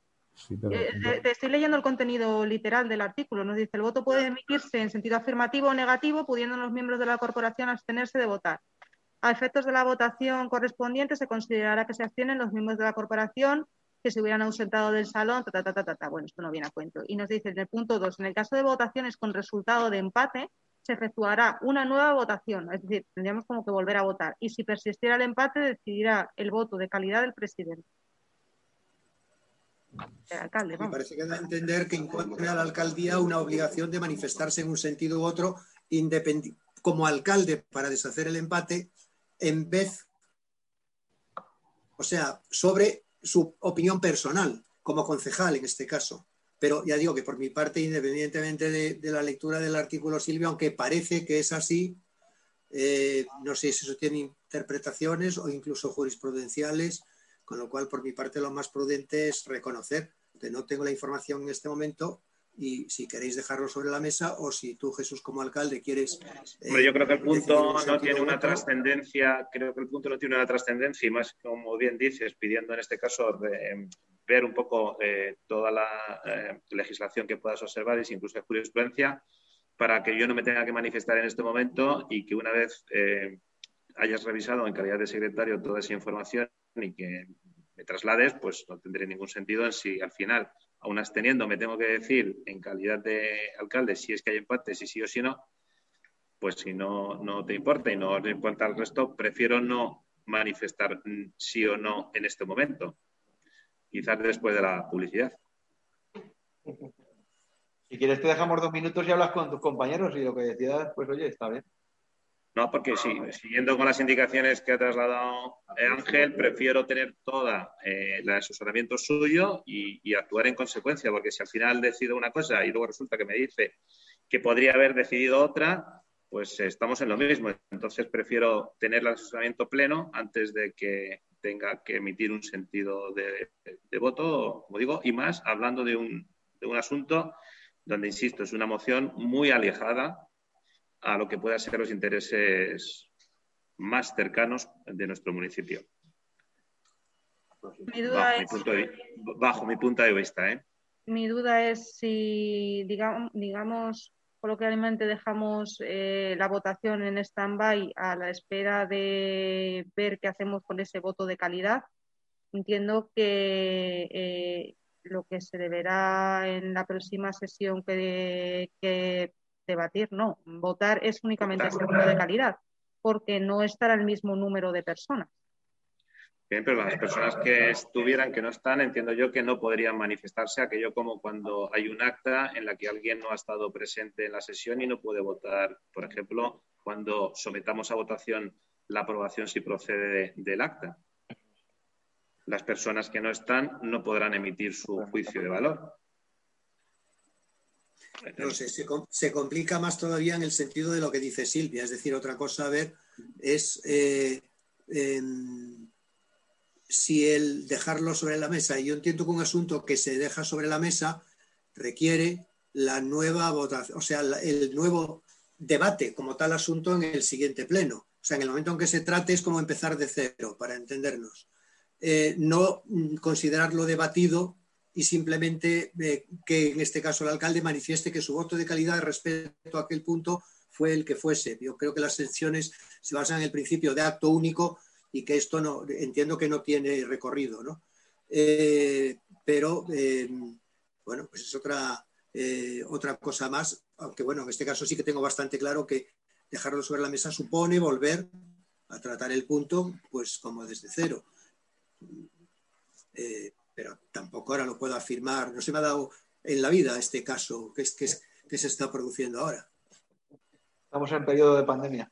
Entiendo que lo normal es, cualquier asunto que se quede sobre la mesa, independientemente de que sea por un voto de calidad o por lo que sea, cuando se vuelva a llevar a pleno es para empezar, eh, no donde se había dejado, sino para empezar otra vez a tratarlo. Se queda sobre la mesa y se queda sobre la mesa, para volver a estudiarlo.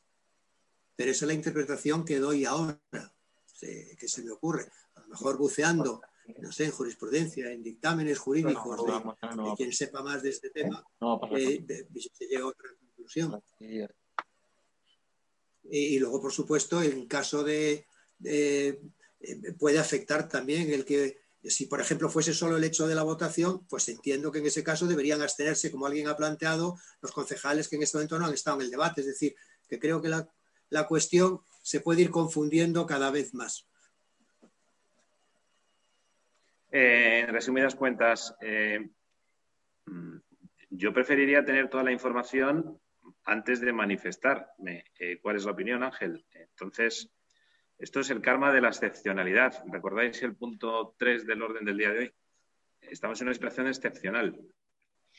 Bien, pues entonces, Ángel, insisto, yo puedo decir que no tengo suficiente recurso, en este caso, de asesoramiento para saber si tengo que emitir sí o no, una vez incluso habiéndome abstenido, porque si hubiera hecho un juicio de valor en uno de estos sentidos, lo único que haría sería que mi voto de calidad volvería a decir si sí o si no. Pero es que no tendría ningún sentido que yo manifiesto que me abstengo y que ahora se me está de alguna forma proponiendo que tengo que decir sí o no. Entiendo que sí. siempre cabe el recurso de la segunda votación que establece ese artículo 100 que dice Silvia. Pues eso es lo que, eso es lo que me decir, que si al final, si al final me tengo que manifestar, pues hacerlo con la suficiente información de que no diga yo ahora sí o no y luego saber que podría haber dicho no o sí. Es que sería vamos a ver, serían dos votaciones, es decir, tendríamos que volver a repetirla y como se va a volver a dar el empate, tendría que ser el voto de calidad del alcalde. Bien, pero si en ese voto de calidad del alcalde yo sé que la única opción que existe, porque la norma así lo recoge, es que tengo que decir sí o no, o no o sí, pues tendré que decir sí o no, o no o sí. Eh, eh, pero es que tienes que decir sí o no, o no o sí. ¿Es, es la única opción para desempatar? Es lógico. Bien, pero insisto que prefiero tener el asesoramiento de Ángel en el caso de que me diga cuáles son las opciones que, como él manifiesta que lo tiene que consultar, porque si me dijera lo tengo claro, lo tienes que decir sí o no, pero si me dice que lo tiene que consultar, prefiero que lo consulte antes de manifestarme, insisto, es que yo creo que le estamos dando una trascendencia tremenda. Pero le estamos dando una trascendencia tremenda porque si no votamos este punto y lo llevamos a otro nuevo, como dice Ángel, da de nuevo opción a debate y a votación y no va a haber el mismo número de personas. Entonces, lógicamente, a la ya quizá no le interesa. Por eso yo lo que veo aquí es lo que veo aquí es que hay que estudiar no ya una cuestión sobre cómo se resuelve la, el voto de legalidad, dada que tu postura inicial era de abstención, eh, sino la segunda cuestión, y es en caso de que al dejarlo sobre la mesa requiera un nuevo tratamiento íntegro, como entiendo que debería ser, efectivamente ver eh, si hay obligación de abstención por parte de los que ahora no han intervenido o se produce una nueva votación que da lugar a que puede ser que ya no haya ni siquiera ese empate, ese empate que, que, que, ocasione que tú tengas que intervenir. Yo entiendo, sin tener la seguridad absoluta, porque os digo que no se me ha dado nunca este caso, ni sé de, que ni he leído nada al respecto de alguien a quien se le haya podido dar. Yo entiendo que si un asunto se deja sobre la mesa eh, para un tratamiento en una sesión posterior, ese tratamiento es íntegro, con lo cual haya más concejales, menos concejales, al ser un tratamiento nuevo, eh, tiene la votación de todos los que están asistiendo. Es lo que yo entiendo. Que al pasar a otra sesión, intervienen tanto unos como otros. me, voy a, manifestar si no te importa, porque al final eh, vamos a dedicarnos dos horas. perdóname, perdóname un segundo. No, no quiero alargarme, pero podría darse el caso contrario. Es decir, que ahora hubiera un voto de calidad eh, me refiero a esta situación de empate, que quedase sobre la mesa y en la siguiente sesión hubiese menos concejales, no más. ¿Me explico? O sea, que te quiero decir que yo, el criterio que, he tenido siempre es que asunto que queda sobre la mesa y se vuelva a llevar a una sesión es un asunto nuevo, con lo cual se, digamos, se desarrolla como cualquier otro asunto independientemente de un resultado previo que haya podido haber en otra sesión. Pero, insisto, de ser así, pues eh, prefiero estudiarlo, pues como dices, para darte una mayor seguridad, lógicamente. Nada más. Yo me vais a permitir que no voy a estar de acuerdo con que se lleve el asunto a otro, a Silvia, disculpa, si lo vamos a resolver día mismo. Me equivoco o no, porque como digo yo, los dos compañeros, incluso como cuando en el fútbol se me está ocurriendo, no sabemos quién ha hecho la falta y se saca un bote intermedio. Y, o hemos lesionado al equipo contrario eh, por cuestión de disciplina, incluso si fuera el caso de volver a votar, entiendo que los dos compañeros que en el día de hoy no están podrían incluso forzar su, eh, en ese momento, salida de la sala y no intervendrían en la votación. Y eso a mí me permitiría tener ya una vez con la información de cuáles pueden ser mis opciones claras, un sentido de voto. Pero le voy a manifestar ya porque insisto que hay siete mociones y esto realmente no va a ningún lado. Yo me he notado aquí ciertas cuestiones para que, como he dicho abstención y he argumentado por qué, también voy a decir ahora cuál es mi sentido de voto. Me he anotado ciertas cuestiones que he señalado la cantidad de alguna forma de, eh, de criterios, voy a decir, pues en alusiones negativas que se hacen a las gestiones. Y yo no voy a estar entrando en esas cuestiones de debate. Con lo cual, como entiendo de que la, moción se ha presentado en esos términos, eh, si me permites, de, de cierta descalificación, intentando de alguna forma por encima de lo que pueda ser el interés de la propia moción, que lo tiene, pero que también hay de alguna forma el aspecto de, en un momento determinado, la propuesta del acuerdo es condenar. Yo no voy a condenar a nadie porque entiendo que puede ser algo que no está dentro de mis condiciones para saber si debo condenar una, una postura o condenar la forma de una postura. No creo que las expresiones que se utilicen en la moción sean las más adecuadas. Y en ese sentido, mi voto en este caso será de en contra.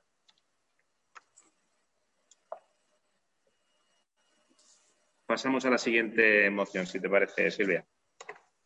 Bueno, entiendo que en este caso damos como si hubiéramos votado otra vez con empate y el voto de calidad en, eh, contra, porque hubieras tenido que ser las dos votaciones, me refiero. No veo necesario repetirla porque entiendo que el sentido de todos va a ser el mismo y de nuevo el voto de calidad. Lo digo un poco por cumplir con, ese precepto que hemos dicho. Es lo que estaba comentando, que, el sentido de mi voto va a ser en contra. Si podemos insistir otra vez en preguntar de nuevo y lo mismo hasta llevo y digo me las tengo. Como, Ángel considere, yo creo que debería tener esa, segunda votación que estamos diciendo. Ángel, Ángel está considerando de que eh, le gustaría tener la suficiente eh, información para poder mm, derimir un poco cuáles son las opciones. Por otro lado, tú estás trasladando que tiene que ser resuelto de una por sí o sí pues yo insisto, me voy y si hubiera sido un sentido de una moción en positivo, te aseguro que hubiera sido sí. Pero ya me he anotado yo que lo tengo aquí, mis cositas que tienen que ver con ciertos adjetivos y ciertas cuestiones de descalificación que, creo que sobran respecto al asunto de la moción. Entonces, pues como al final parece que si no digo nada, esto se alarga y vete tú a saber, digo no, se resuelve y pasamos a la siguiente moción. De todos modos. Ángel, ¿es necesario que votemos nuevamente para que pregunto?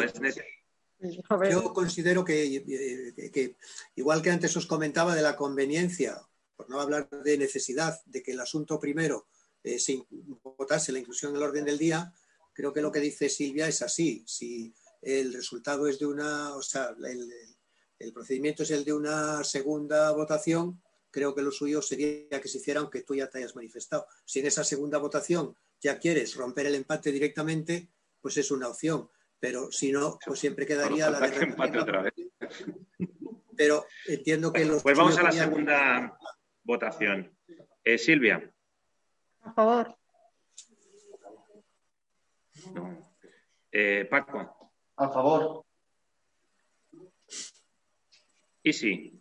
A favor. Gracias. Juan Carlos. En contra.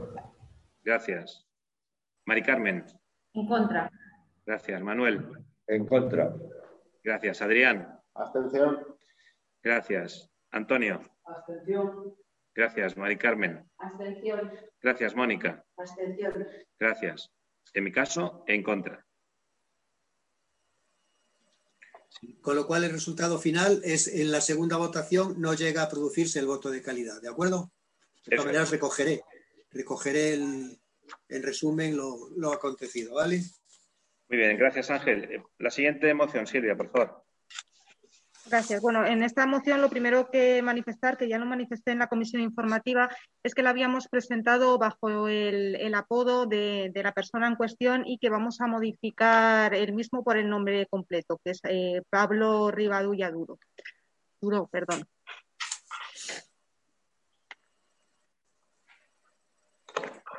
Pablo Rivadura Duro, Duro fue detenido el día 16 de febrero, condenado a dos años y nueve meses de prisión, seis años de inhabilitación y a 30.000 euros de multa por un delito de enaltecimiento del terrorismo, injurias contra la corona a través de canciones y mensajes en redes sociales como Twitter. En 2014 ya fue condenado por el contenido amenazante de 12 canciones que se publicaron en YouTube con frases que decían no me da pena tu tiro en la nuca, Pepero. Me da pena el que muere en una patera. No me da pena tu tiro en la nuca, socialista. Que alguien clave un piolet en la cabeza de José Bono. Pena de muerte ya a las infantas patéticas por gastarse nuestra pasta en operaciones de estética. En mi escuela pública había violencia, y no era etarra, sino de, sino de retratos de la monarquía encima de la pizarra. Prefiero grapos que guapos. Mi hermano entra en la sede del PP gritando Goraeta. A mí no me venden cuento quienes son malos, solo pienso en matarlos. Merece la pena un navajazo en el abdomen y colgarlo en una plaza.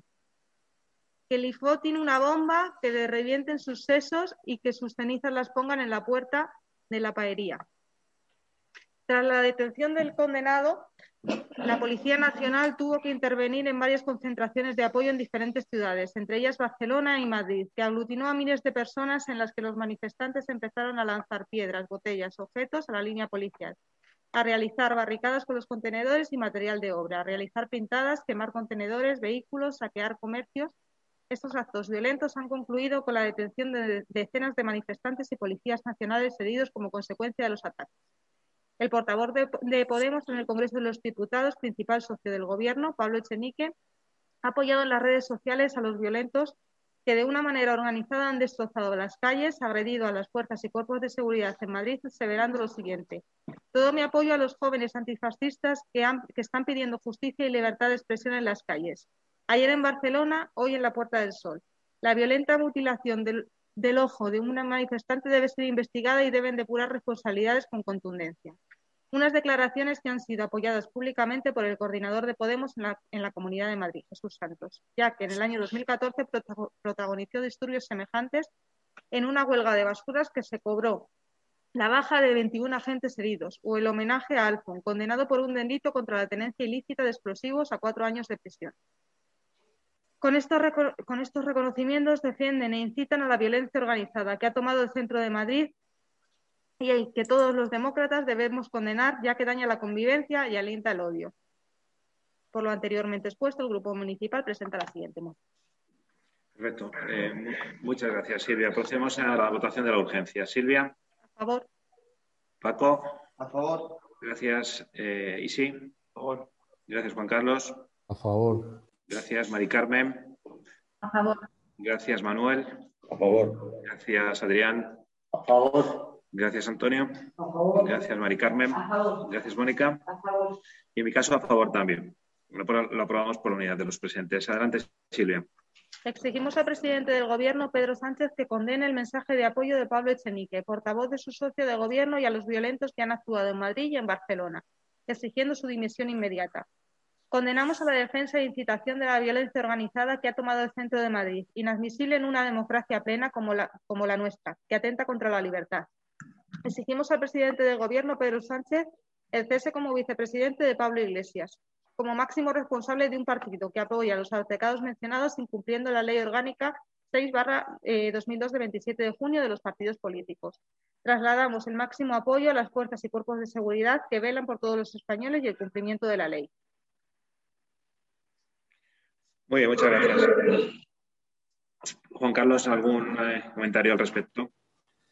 Sí, eh, muchas gracias. Eh, el Gobierno de España y el Partido Socialista ya han condenado sin paliativos la violencia sufrida en los altercados ocurridos en varias ciudades españolas, protagonizados por grupos que utilizan cualquier excusa para dar rienda suelta a su vandalismo, habiendo reprobado y estando en total desacuerdo con el tuit de Pablo Echenique, a pesar de que cinco días después de publicar el mensaje en Twitter, ha condenado de manera explícita las protestas violentas sufridas en los últimos días. Desde el Partido Socialista de Villarejo queremos dejar claro que ningún tipo de violencia es legítimo porque la violencia es totalmente contraria a la libertad de expresión.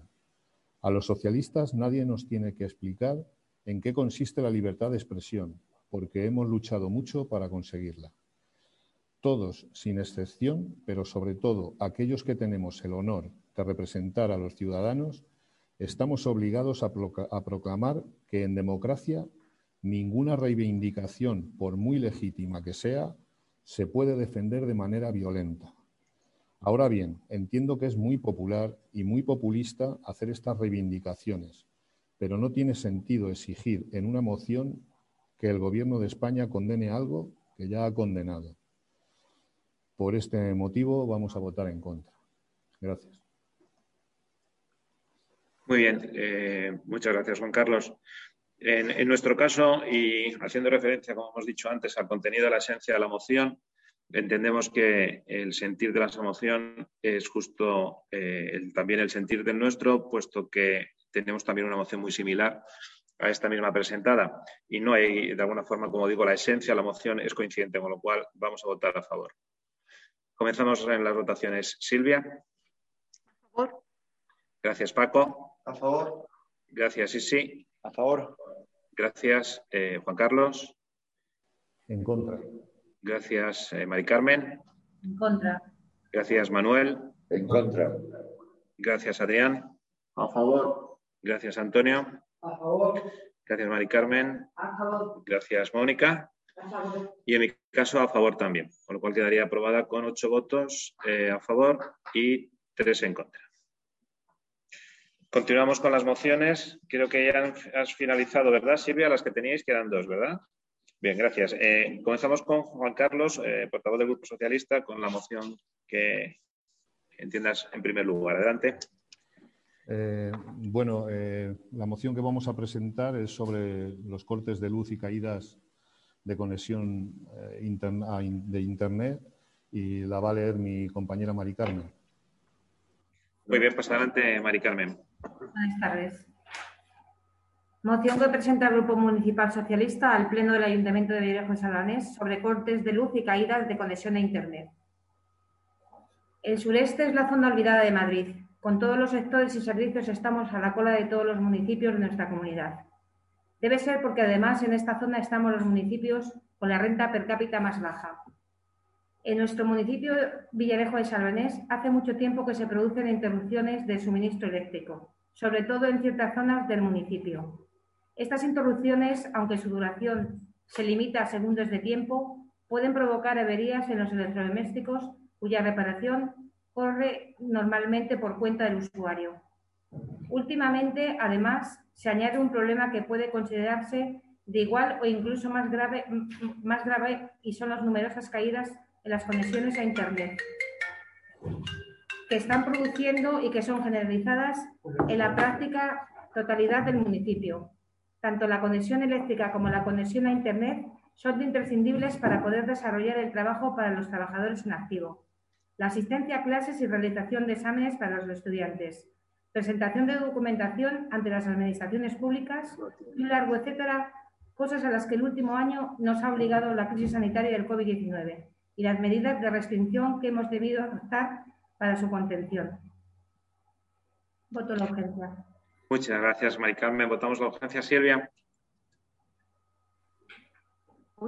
A favor. Gracias, Paco. A favor. Gracias, Isi. A favor.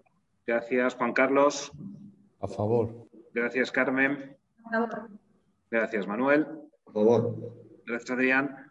A favor. Gracias, Antonio. A favor. Gracias, Mari Carmen. A favor. Gracias, Mónica. A favor. Y en mi caso, a favor también. Con lo cual, aprobamos por unidades de los presentes. Eh, Mari Carmen, continúe, por favor. Por todo ello, se somete a la consideración del Pleno la aprobación del siguiente acuerdo. Reclamar a las empresas suministradoras de energía eléctrica, así como las empresas suministradoras de telefonía e Internet de Villarejo de Salones, que acometan todas las mejoras precisas para evitar los cortes en nuestro municipio. Gracias. Muchas gracias, Mari Carmen. ¿Alguna intervención, eh, Silvia? Por nuestra parte, ninguna. Considero que la propuesta es buena, es buena para Villarejo, es buena para los vecinos y, por tanto, la vamos a votar a favor.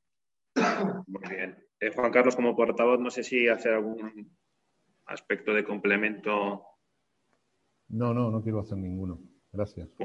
Muy bien, pues muchísimas gracias, Juan Carlos. Pues eh, exactamente coincidiendo, Silvia, con ese mismo sentir, nosotros también entendemos que es necesario mejorar las infraestructuras y comunicaciones que tenemos en el municipio, al igual pues, que todo lo que es la red de suministros y también vamos a votar a favor. Comenzamos con las votaciones, Silvia. A favor. Gracias, Paco. A favor. Muchas gracias, Isi. A favor.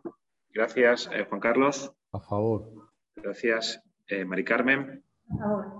Gracias, Manuel. A favor.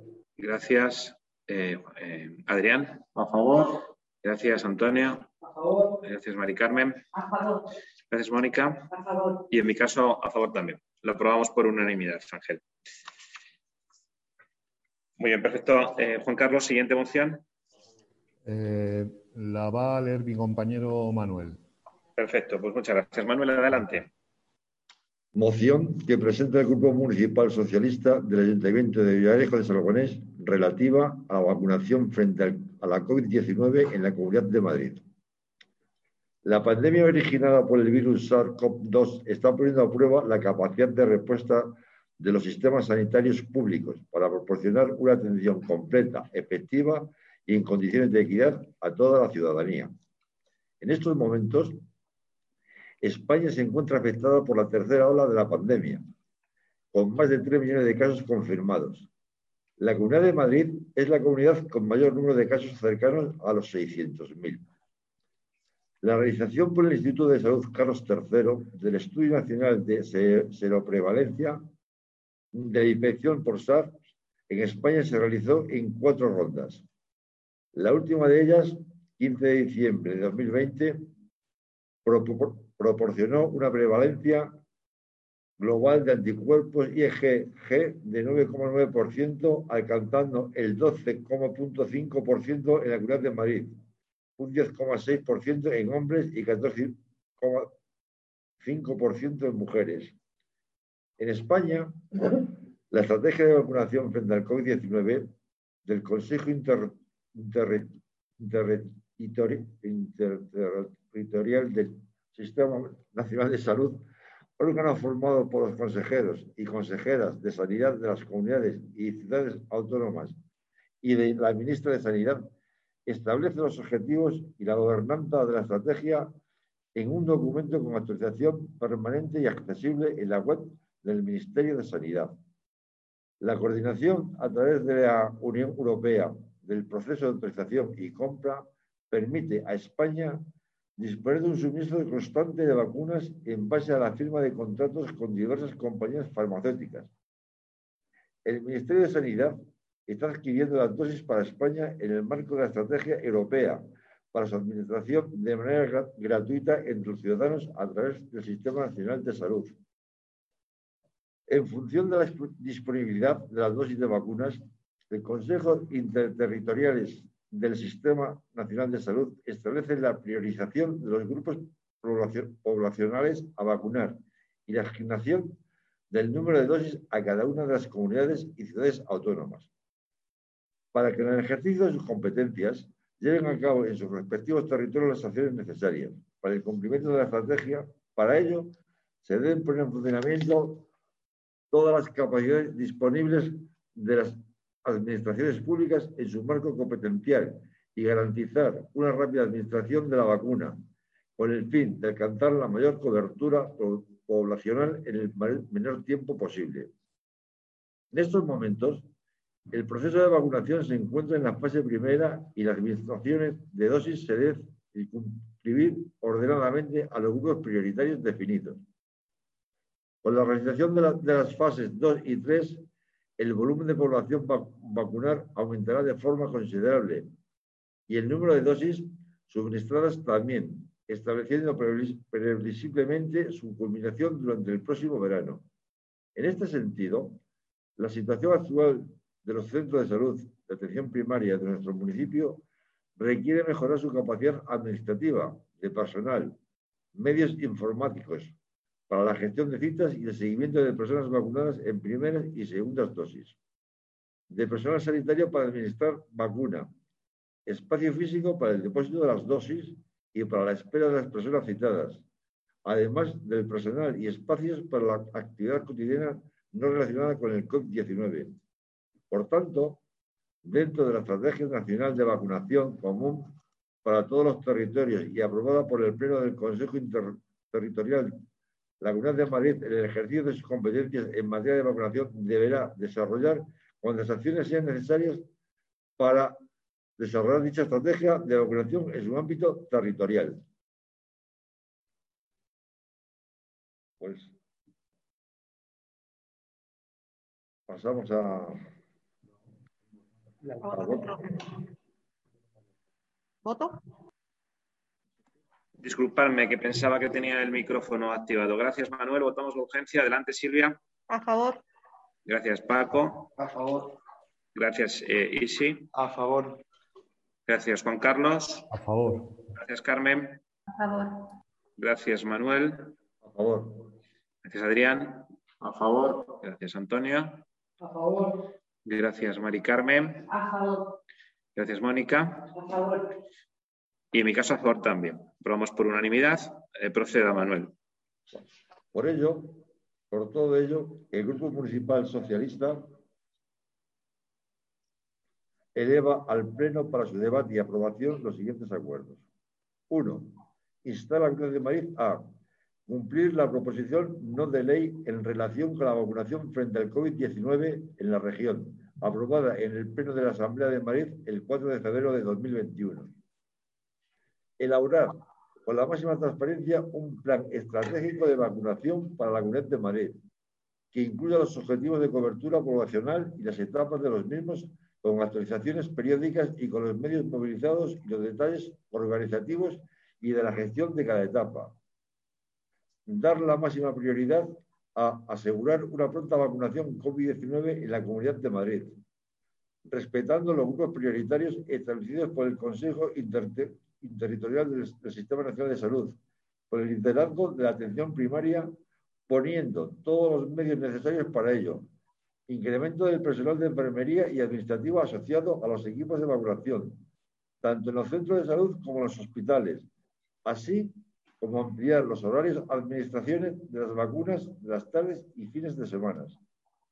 Disponer de un completo sistema de información que sirva para la verificación, gestión y evaluación del proceso de vacunación COVID-19 en la Comunidad de Madrid, publicando diariamente en Internet los datos más relevantes del proceso de vacunación y rindiendo cuentas semanalmente de la marcha de la vacunación ante la Asamblea de Madrid. Movilizar sus recursos para realizar campañas proactivas de información, educación y sensibilización sobre la vacunación frente a la COVID-19, generando estrategias conjuntas con los ayuntamientos.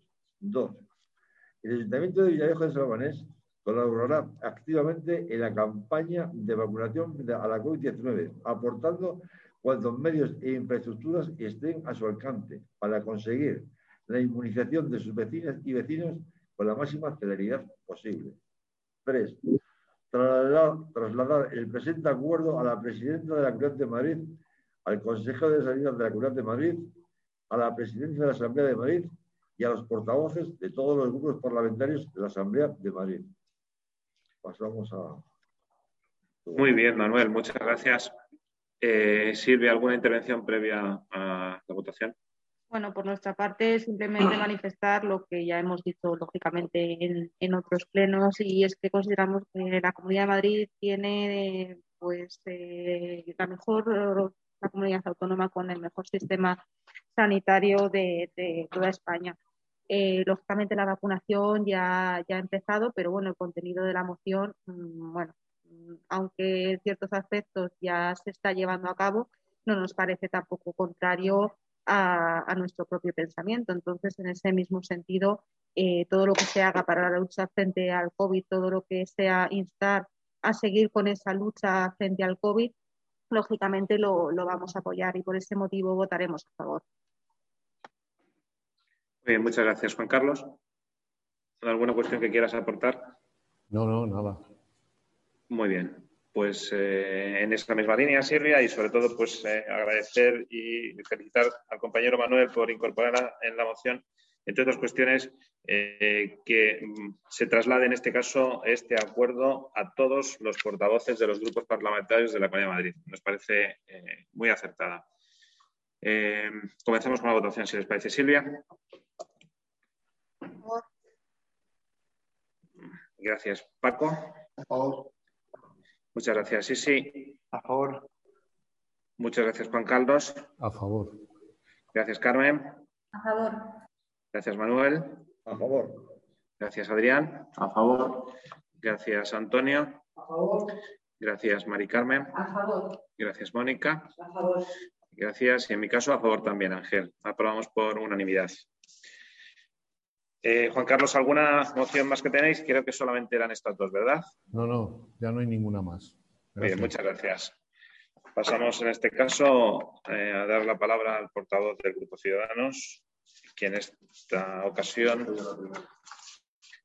eh, comienzas con o va a comenzar Mónica. Bien, pues Mónica es la concejal que se va a encargar de hacer la lectura de la moción que presentamos. Adelante, Mónica.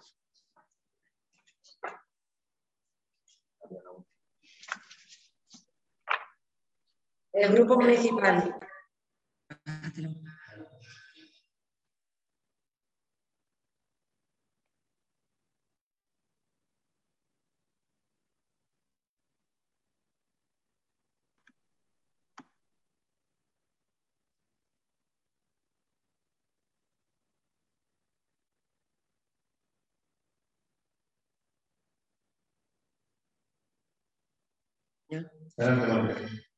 El Grupo Municipal Ciudadanos del Ayuntamiento de Villarejo de Salvanés, al amparo de lo establecido en la normativa reguladora del régimen de funcionamiento interno del Pleno, presenta para su debate la, moción. Para la condena de los altercados ocurridos en varias ciudades españolas en las manifestaciones en favor del rapero condenado Pablo Gesell, así como de apoyo a la labor llevada a cabo por las fuerzas y cuerpos de seguridad del Estado durante los mismos, para su debate en pleno. Exposición de motivos. El pasado 16 de febrero tuvieron lugar, graves altercados en varias ciudades de Cataluña, organizadas por grupos extremistas con la excusa de mostrar su apoyo al rapero Pablo Gesell, que fue arrestado para hacer efectiva su entrada en prisión por una serie de delitos, incluyendo el enaltecimiento del terrorismo. Estas protestas tardaron poco en dejar de ser pacíficas para empezar a contar con barricadas en las calles, asalto a comercios, destrozo de escaparates, saqueo de tiendas y uso de pirotecnia, con sus consecuentes incendios en plena vía y agresiones a agentes de las fuerzas y cuerpos de seguridad del Estado. Decenas de vecinos, empresarios y autónomos vieron como sus comercios, sus oficinas y sus domicilios se veían amenazados por las acciones violentas de estos radicales. Por si no era suficiente, con los efectos devastadores de la crisis económica derivada de la pandemia de COVID-19, hosteleros y comerciantes sufrían aún más pérdidas económicas y muchas familias vivían con miedo estos episodios. Lejos de quedarse ahí, el 17 de febrero, las protestas de estos grupúsculos organizados se extendieron a otras ciudades como Valencia, Granada o Madrid, donde se repitió el mismo modus operandi en Cataluña. Agresiones a agentes de la Policía Nacional, destrozos en comercios, destrucción de mobiliario urbano, uso de pirotecnia y levantamiento de barricadas en las calles. Una verdadera batalla campal que, de nuevo, se traducía en más miedo entre las familias, en desesperación en los hosteleros y comerciantes, y en lesiones para los agentes de las fuerzas y cuerpos de seguridad del Estado. Algunos vecinos incluso tuvieron que organizarse para sofocar los incendios en las calles que amenazaban sus domicilios y la seguridad de sus familias. Como personas liberales, el grupo, Municipal de Ciudadanos de Villarejo y Salvanés tiene claro que el Estado de Derecho es precisamente la garantía de la igualdad de todos los ciudadanos ante la ley y que en el Estado de Derecho la libertad de expresión tiene como límite la agresión a otros o el discurso de odio. Por tanto, como no podía ser de otro modo, condenamos estas acciones deplorables y vergonzantes que, pusieron en peligro no solo los agentes de la Policía Nacional, sino también a los vecinos, empresas y autónomos, autónomos de numerosas ciudades de todo nuestro país.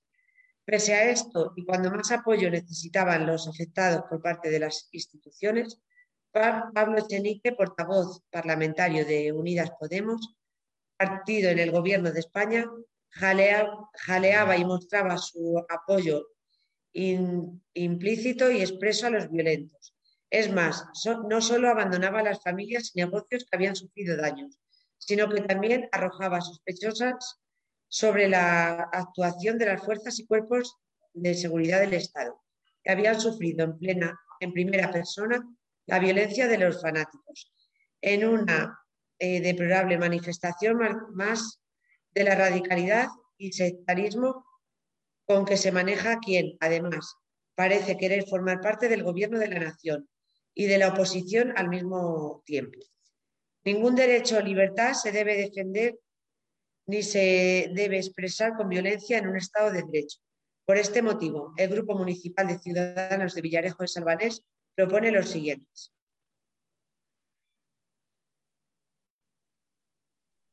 Gracias, Mónica. Eh, pasamos a votar la urgencia. Silvia. A favor. Gracias, Paco. A favor. Gracias, Isi. A favor. Gracias, Juan Carlos. A favor. Gracias, Carmen. A favor. Gracias, Manuel. A favor. Gracias, Adrián. A favor. Gracias, Antonio. A favor. Gracias, Mari Carmen. A favor. Gracias, Mónica. A favor. Y en mi caso, a favor también. Se aprueba por unidad la urgencia. Continúa, Mónica, por favor. Primero, instar,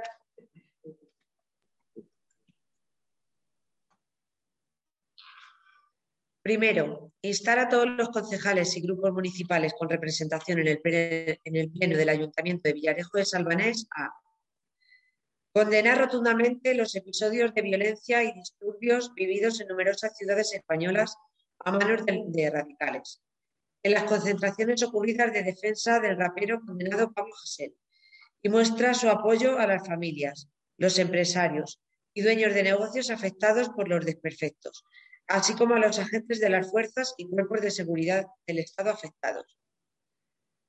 Reiterar su apoyo a las familias, los empresarios, autónomos y dueños de negocios afectados por los daños causados por estos violentos.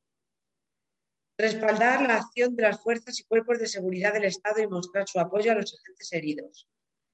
Desmarcarse expresamente de las manifestaciones públicas realizadas por Pablo Echenique portavoz parlamentario de Unidas Podemos en el Congreso, partido en el que el Gobierno de España, en las que mostraba su apoyo expreso a los jóvenes antifascistas, causantes de los disturbios y la violencia. Segundo, obtener el compromiso de toda la corporación de no solo no justificar en ningún caso este tipo de declaraciones, sino de condenarlas y reprocharlas en el pleno de la corporación. Tercero, Proponer a los, a los centros educativos del municipio reforzar los programas educativos que trabajan contra los delitos de odio y la intolerancia con la intención de que nuestras sociedades puedan desarrollar debates tranquilos en los que la violencia no tenga cabida.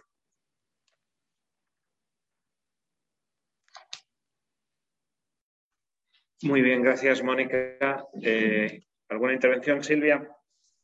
Sí, por nuestra parte, eh, esta moción en concreto la vamos a votar a favor porque el contenido pues, es eh, prácticamente el mismo y con el mismo sentir que la moción que hemos votado y que, ha presentado el Partido Popular. Pero sí quería dejar constancia de, una cuestión, una manifestación y también una petición. Eh, no recuerdo qué pleno fue, mm, hace ya unos cuantos meses el Partido Popular presentó una moción que fue votada en contra y la portavoz entonces del Grupo Socialista vino indicando que hizo una petición que yo creo que todos hasta el momento veníamos acogiendo y era la de presentar las mociones con tiempo suficiente para poder debatirlas dentro, de, dentro del grupo político en cuestión, con nuestros comités ejecutivos, entre los concejales o como, o como consideráramos. Eh, creo recordar que, la comisión informativa ni tan siquiera se mencionó que se iban a presentar por ciudadanos eh, ninguna moción y eh, a mí se me enviaron a las 11 menos 10 del día de ayer.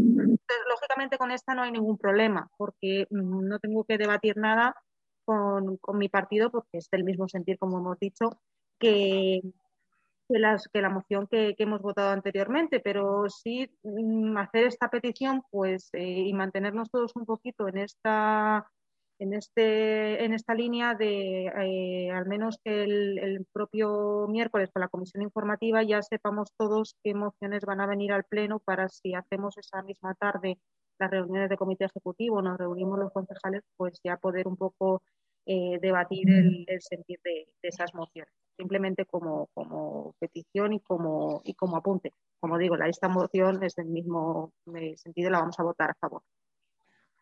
Muy bien, gracias Silvia. Eh, Juan Carlos. Sí, eh, como ya hemos argumentado en la moción presentada por el Partido Popular, ningún tipo de violencia es legítimo, porque la violencia es totalmente contraria a la libertad de expresión. Por tanto, el Partido Socialista de Villarejo condena rotundamente la violencia sufrida en los altercados ocurridos en varias ciudades españolas, reprobando y estando en total desacuerdo con el tuit de Pablo Echenique.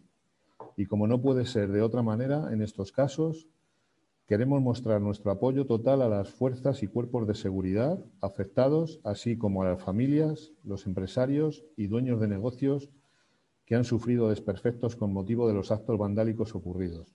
Igualmente, estamos totalmente de acuerdo en que los centros educativos del municipio refuercen o establezcan los programas educativos que trabajan contra los delitos de odio, intolerancia, de manera que se fomente la libertad de expresión, pero donde no tenga cabida la violencia. Vamos a votar a favor. Gracias.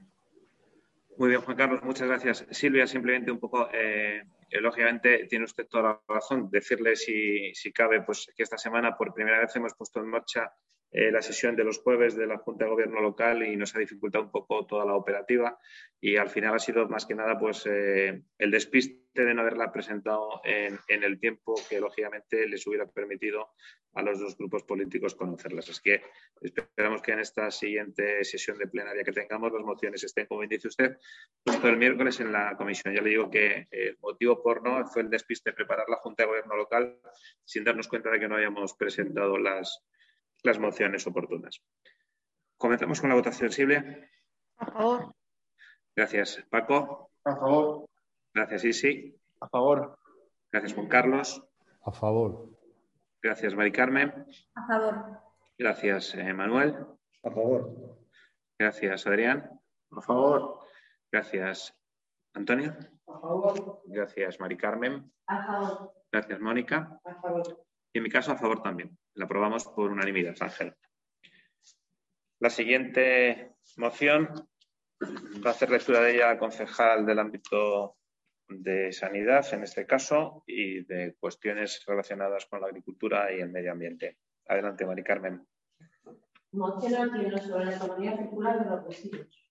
El Grupo Municipal Ciudadano y el Grupo Municipal Socialista del Ayuntamiento de Villarejo de al amparo de los establecido la normativa reguladora del régimen de funcionamiento interno del Pleno, presenta su debate la siguiente moción sobre la economía circular de los residuos.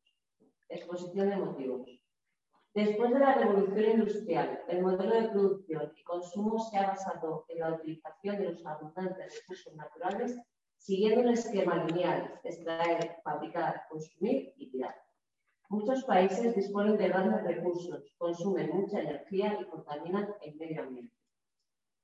En 1960 la población mundial era de 3.000 millones de personas. En la actualidad es más del doble. Este modelo lineal de desarrollo ha hecho que millones de personas hayan podido acceder a una cierta prosperidad material. Sin embargo, el aumento de la población mundial, los efectos sobre el medio ambiente están provocando cambio climático, producción de grandes cantidades de residuos, contaminación de las aguas, etc. Han hecho a este modelo insostenible puesto que los recursos naturales son limitados. El conocimiento de que este modelo lineal no es sostenible ha generado la necesidad de encontrar otros sistemas enfocados a modelos de economía circular, basada en la producción de bienes y servicios de una manera sostenible, reduciendo el consumo de las fuentes de energía y generando menos desperdicio. Es necesario encontrar un sistema que garantice un equilibrio entre economía y medio ambiente. Se hacen productos baratos y desechables que nada más usar tiramos a la basura. Este no es el camino. Los recursos no son infinitos y no debemos desperdiciar aquello que puede tener valor. Este modelo, también llamado de la cuna a la cuna, es una alternativa que propone una nueva manera de ver el mundo y que está basada en la observación de la naturaleza que optimiza el consumo de energía y no genera residuos. Todo se reutiliza, se digiere y se convierte en abono. De la misma manera, los productos manufacturados se deben diseñar y elaborar con la menor cantidad de energía posible y los residuos se tienen que reincorporar al proceso de producción. No hay materias primas, ni energía, ni capacidad atmosférica en el planeta para atender las necesidades de más de 7.700 millones de personas. que cada vez consumen más. Y eso teniendo en cuenta que un 80% de la población mundial no accede a casi nada. La economía circular tiene por objetivo mantener la utilidad de los productos, sus componentes y materiales el mayor tiempo posible de tal forma que conserven su valor. Para ello se debe diseñar de, tal forma que no contaminen, garanticen su longevidad y múltiples usos, su desmontaje sin un coste elevado y su reciclaje. Como consecuencia, se tendrá una gestión eficiente y sostenible a lo largo de todo el ciclo de vida del producto.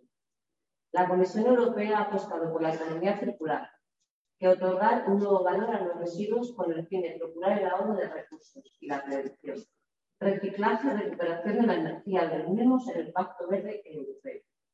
El nuevo plan de la Comunidad Europea prevé la movilización de un billón de euros en inversiones sostenibles en la próxima década y tiene entre sus objetivos que los Estados miembros recuperen las materias primas que pueden ser aprovechadas de los residuos. Un crecimiento basado en los límites del planeta, pero también útil para la creación de empleo verde. España se, alinea con el Pacto Verde Europeo y la economía circular. Es fundamental para que nuestra economía gane su competitividad. Los principios de este pacto pretenden establecer un modelo de desarrollo y crecimiento que permita optimizar la utilización de los recursos, materias, productos y servicios disponibles manteniendo su valor en el conjunto de la economía durante el mayor tiempo posible y en el que se reduzca al mínimo la generación de residuos. Con aquellos cuya generación no pueda evitarse, maximizar su aprovechamiento, recuperando materiales que vuelvan al ciclo económico o natural, reduciendo al mínimo su eliminación. En España hay algunos sectores económicos en los que, por su relevancia, resulta prioritario avanzar cuanto antes. Así se ha identificado en la futura estrategia española de economía circular. Estos sectores son la construcción, el, sector agroalimentario, pesquero y forestal, el industrial, el de los bienes de consumo, el turismo y el sector textil y confección. A lo anterior debemos añadir la importancia de mejorar la gestión de los residuos en España para poder cerrar el círculo y cumplir con los nuevos objetivos europeos de gestión de residuos municipales con el objetivo contaminar menos poder optimizar, optimizar el tratamiento de algunos de los residuos que se generan en nuestro municipio y cuya valorización de estos residuos pueda devolverse como producto a utilizar en nuestro término municipal. Se refiere a lo siguiente. En el inicio de mayo del 2007 se ponía en marcha en Villarejo de la instalación de una planta de agrupamiento de residuos en la que hasta esa fecha la finca en la que se ubicaba esta planta de transferencia de residuos era un antiguo vertedero incontrolado de residuos. Dicha parcela cuenta con una extensión superior a 6.500 metros cuadrados. Fue cedida por el ayuntamiento para la construcción de una planta de residuos procedentes de la construcción y residuos vegetales, para su recepción, separación, almacenaje y transferencia a otras plantas de tratamiento próximas.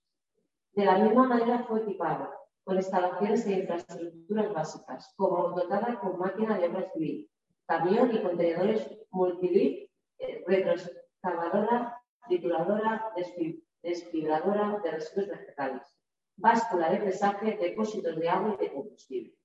La gestión de dicha planta se encomendó a la empresa pública de la Comunidad de Madrid, Fedesma, que durante unos años se encargó de su gestión, pero hasta hasta que fue concedida la gestión de dicha planta a una empresa privada, denominada Metramar. Dicha empresa presta el servicio en dicha planta de transferencia, con una apertura de tres días en semana y en un horario reducido que dificulta hacer un uso de dichas instalaciones por parte de los vecinos de Villarejo de Semanas, en el que en muchos casos se acercan las instalaciones y al estar, estar estas cerradas arroja los escombros o los propios residuos de poda en las inmediaciones exteriores de la planta generando vertidos incontrolados. Por todo ello, el Grupo Municipal de Ciudadanos y el Grupo Municipal Socialista presentan las siguientes. Votamos la urgencia. Gracias, Carmen. Eh, Silvia. A favor. Gracias, Paco. A favor. Gracias, eh, Isidoro. A favor. Gracias, Juan Carlos. A favor. Gracias, Carmen. A favor. Gracias, Manuel. A favor. Gracias, Adrián. A favor. Gracias, Antonio. A favor. Gracias, María Carmen. A favor. Gracias, Mónica. A favor. Y en mi caso, a favor también. Aprobamos la urgencia por unanimidad. Adelante, Mónica, me continúa, por favor. Proposiciones. La elaboración de un plan de gestión de residuos que contribuya a garantizar un correcto uso de, sus- de estos residuos que se generen en nuestro municipio. Solicitar a la Consejería de Medio Ambiente, Ordenación del Territorio y Sostenibilidad que la planta de transferencia ubicada en una parcela que nuestro ayuntamiento cedió a la Comunidad de Madrid tenga toda la actividad necesaria para la red creada y que se garantice mediante su funcionamiento el correcto control de los residuos de obra, así como los de poda, incluyendo todas las acciones que como planta de transferencia le fueron otorgadas cuando se creó.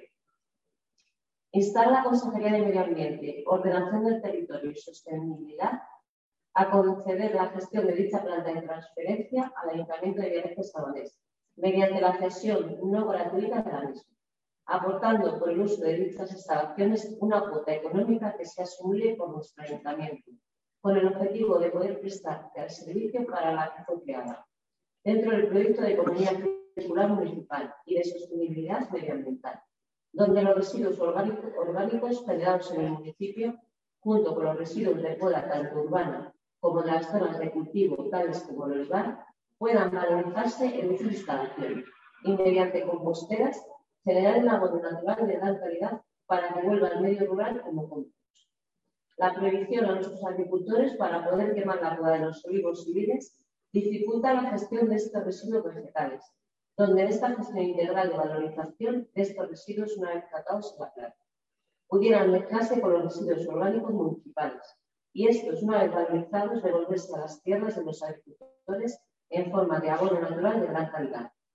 Trasladar el presente acuerdo a la presidenta de la Comunidad de Madrid, al consejero de Medio Ambiente, Ordenación del Territorio y Sostenibilidad de la Comunidad de Madrid, a la Directora General de Sostenibilidad y Cambio Climático, a la Presidencia de la Asamblea de Madrid y a los portavoces de todos los grupos parlamentarios de la Asamblea de Madrid. Muy bien, Carmen, muchas gracias. Silvia, ¿alguna intervención? No, la votaremos a favor. Estamos en, en conformidad con el contenido de la exposición que habéis hecho y que por tanto la vamos a apoyar. Muy bien, muchas gracias, Silvia. Eh, Juan Carlos. Eh, sí, eh, bueno, nosotros también vamos a votar a favor, claro, la hemos, nos hemos adherido a ella y, y por, por tanto la hemos registrado conjuntamente. Estamos de acuerdo con la sostenibilidad medioambiental y con el Plan Europeo de Economía Circular para adaptar la producción y el consumo a un futuro ecológico y sostenible, así como con la valorización, reciclaje y reutilización de los residuos. Pero, no obstante, queríamos indicar que una planta de este tipo de compostaje necesita de unos medios e infraestructuras adecuados para realizar un compost y que ese compost sea de calidad. Es preciso tomar en consideración labores como la recogida, el transporte, la recepción o el almacenaje. Uno de los obstáculos principales a tener en cuenta eh, en el proceso de compostaje de la fracción orgánica es la presencia de bolsas de plástico, vidrio, latas y otros impropios eh, que llegan mezclados, obligando a someter la mezcla a diferentes tratamientos para separar cada tipo de material hasta conseguir dejar la materia orgánica prácticamente sola. Igualmente es muy importante voltear la mezcla para que se aire y el oxígeno llegue a todo el material que se está descomponiendo, repitiéndose esta operación hasta que llega la fase de maduración en la que la materia orgánica se estabiliza. Por tanto, eh, decimos que en caso de considerar oportuno la Consejería de Medio Ambiente conceder la gestión de la planta de transferencia al Ayuntamiento de Villarejo, eh, será necesaria la valoración de dicha gestión y de la actividad de compostaje para comprobar la viabilidad técnica y económica de esta cesión. Eh, muchas gracias. Vamos a votar a favor, claro. Bien, gracias Juan Carlos por tu intervención. Bueno, aclarar un poco, eh, lógicamente, la puesta en marcha eh, de esta iniciativa requiere posteriormente de un estudio de alguna manera tranquilo, un estudio de posibilidades, pero lógicamente la tendencia es esta. Es decir, todos tenemos que entender que este concepto de sostenibilidad medioambiental es lo único que nos va a permitir que nuestro planeta siga eh, existiendo y que las personas que en este caso nos van a ir sucediendo eh, pues vayan teniendo las mismas oportunidades que las que hemos venido estando en el mismo. Es por ello por lo que entendemos que esta iniciativa lo que pretende es dar un uso adecuado a unas infraestructuras que tienen todos los parámetros, puesto que la planta cuenta con todos los registros necesarios al día de hoy para que esté funcionando. El, hecho de que podamos poner este proyecto en marcha no puede ser que empiece de cero a 100 inmediatamente, es decir, tiene que ser un concepto progresivo. Iniciativas de este tipo, pero lógicamente a pequeña escala se están haciendo hasta en los mismos centros educativos, en los centros públicos, donde algunas de las profesoras y profesores de los mismos, junto con sus grupos de alumnos, están haciendo ya sus prácticas para enseñar a los más pequeños a hacer este compost eh, en los mismos centros. Es necesario para ello, lógicamente, que haya una concienciación de toda nuestra población de que esa separación de los residuos orgánicos sea efectiva en los propios domicilios. Es decir, habría que empezar a concienciar a toda la población, pero que eso es una realidad. Europa, lógicamente, nos está marcando un rumbo a seguir y está claro que muy de forma eh, inmediata vamos a tener que incorporar esa quinta fracción, ese contenedor de color marrón en los puntos de recogida de residuos y darle un tratamiento separado de lo que es la fracción resto, es decir, que en el contenedor verde ya no podrán ir restos orgánicos. Con lo cual, aprovechando que eso es una realidad, pues la intención es dotar de un equipamiento a partir de una serie de subvenciones que desde la Comunidad de Madrid y desde la Administración eh, estatal nos puedan facilitar para eh, unirnos a este ciclo y a este proyecto de, sostenibilidad medioambiental, gracias a que esa planta, insisto, no solamente reúne las condiciones de hacer un compost de gran calidad y dar una respuesta, por ejemplo, a nuestros agricultores, donde sin coste alguno ese producto valorizado podría ser perfectamente un abono natural de alta calidad para sus cultivos. Pero también, como es el caso del tratamiento, eh, como hemos dicho, de vertidos referidos a lo que es eh, los residuos de obra donde con un tratamiento de valorización podrían volver al mismo entorno eh, a título, por ejemplo, de material de compactación para los caminos rurales. No hay que olvidar que somos el sexto municipio de la Comunidad de Madrid con mayor extensión en nuestro término, más de 118 kilómetros cuadrados, donde todos conocemos la gran eh, red de caminos rurales que tenemos en el mismo y que ese material podría ir perfectamente seleccionado para hacer una buena compactación y un buen eh, firme en los mismos.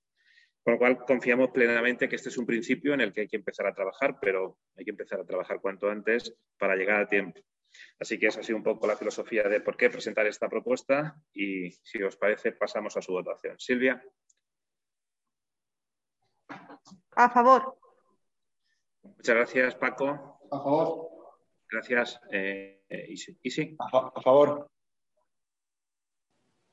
Gracias, eh, Adrián. Eh, perdón, eh, Juan Carlos. A favor. Gracias, Mari Carmen. A favor. Gracias, Manuel. A favor. gracias, Adrián. A favor. Gracias, Antonio. A favor. Gracias, Mari Carmen. A favor. Gracias, Mónica. Y en mi caso, a favor también. Con lo cual aprobamos por unanimidad, Ángel. Manuel, ¿levantas la mano mm, para hacer alguna intervención? Un receso para ir al baño de dos minutos. Perfecto, esperamos dos minutos.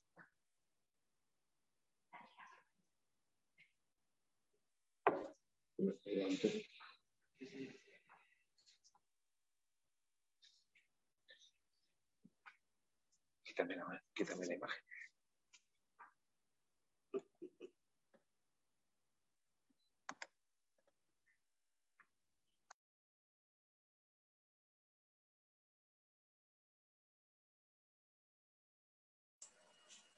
Adrián, ¿me escuchas?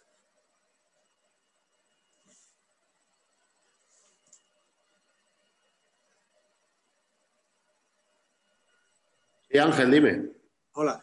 Oye, eh, esta moción no estaba en el, entre las, estoy viendo que no estaba entre las de los, en el expediente del Pleno, entonces, cuando puedas me la pasas, la que habéis leído. Están registradas, luego te las paso yo al correo. Vale, y la que ha leído esta y la que tenéis ahora entiendo que tampoco, porque veo que estaban registradas tres vuestras y son cinco, ¿no? O bueno, estaba registrada una, perdón, y son tres. Eso es. La que viene ahora es sobre. Bueno, ahora lo, ahora lo noto, no te preocupes. Va sobre el plan de inversión regional, sobre el PIB. Vale, perfecto. Gracias.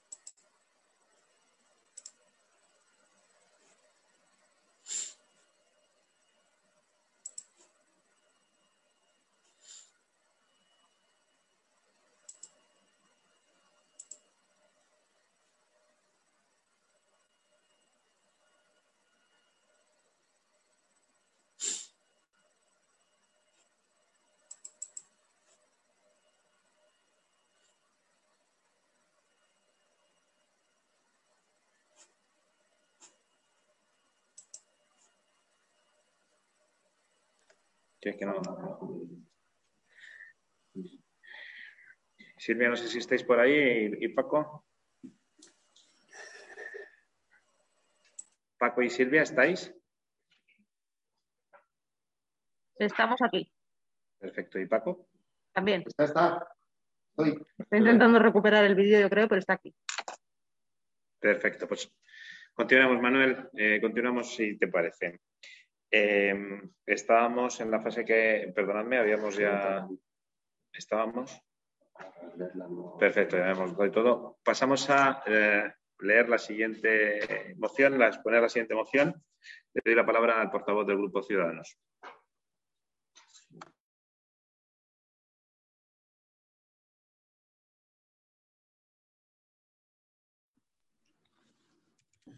Vale.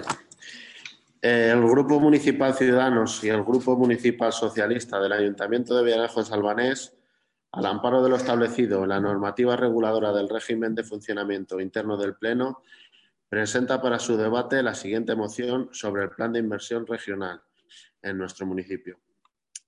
El pasado 14 de julio de 2016 se publicó en el Boletín Oficial de la Comunidad de Madrid el decreto 75-2016 de 12 de julio del Consejo de Gobierno, por el que se aprueban el programa de inversión regional de la Comunidad de Madrid para el periodo 2016-2019, con una aportación de la Comunidad de Madrid de 700, millones de euros en los que aprobaba la asignación económica de 2.938.648,04 euros para Villarejo de Salvanés.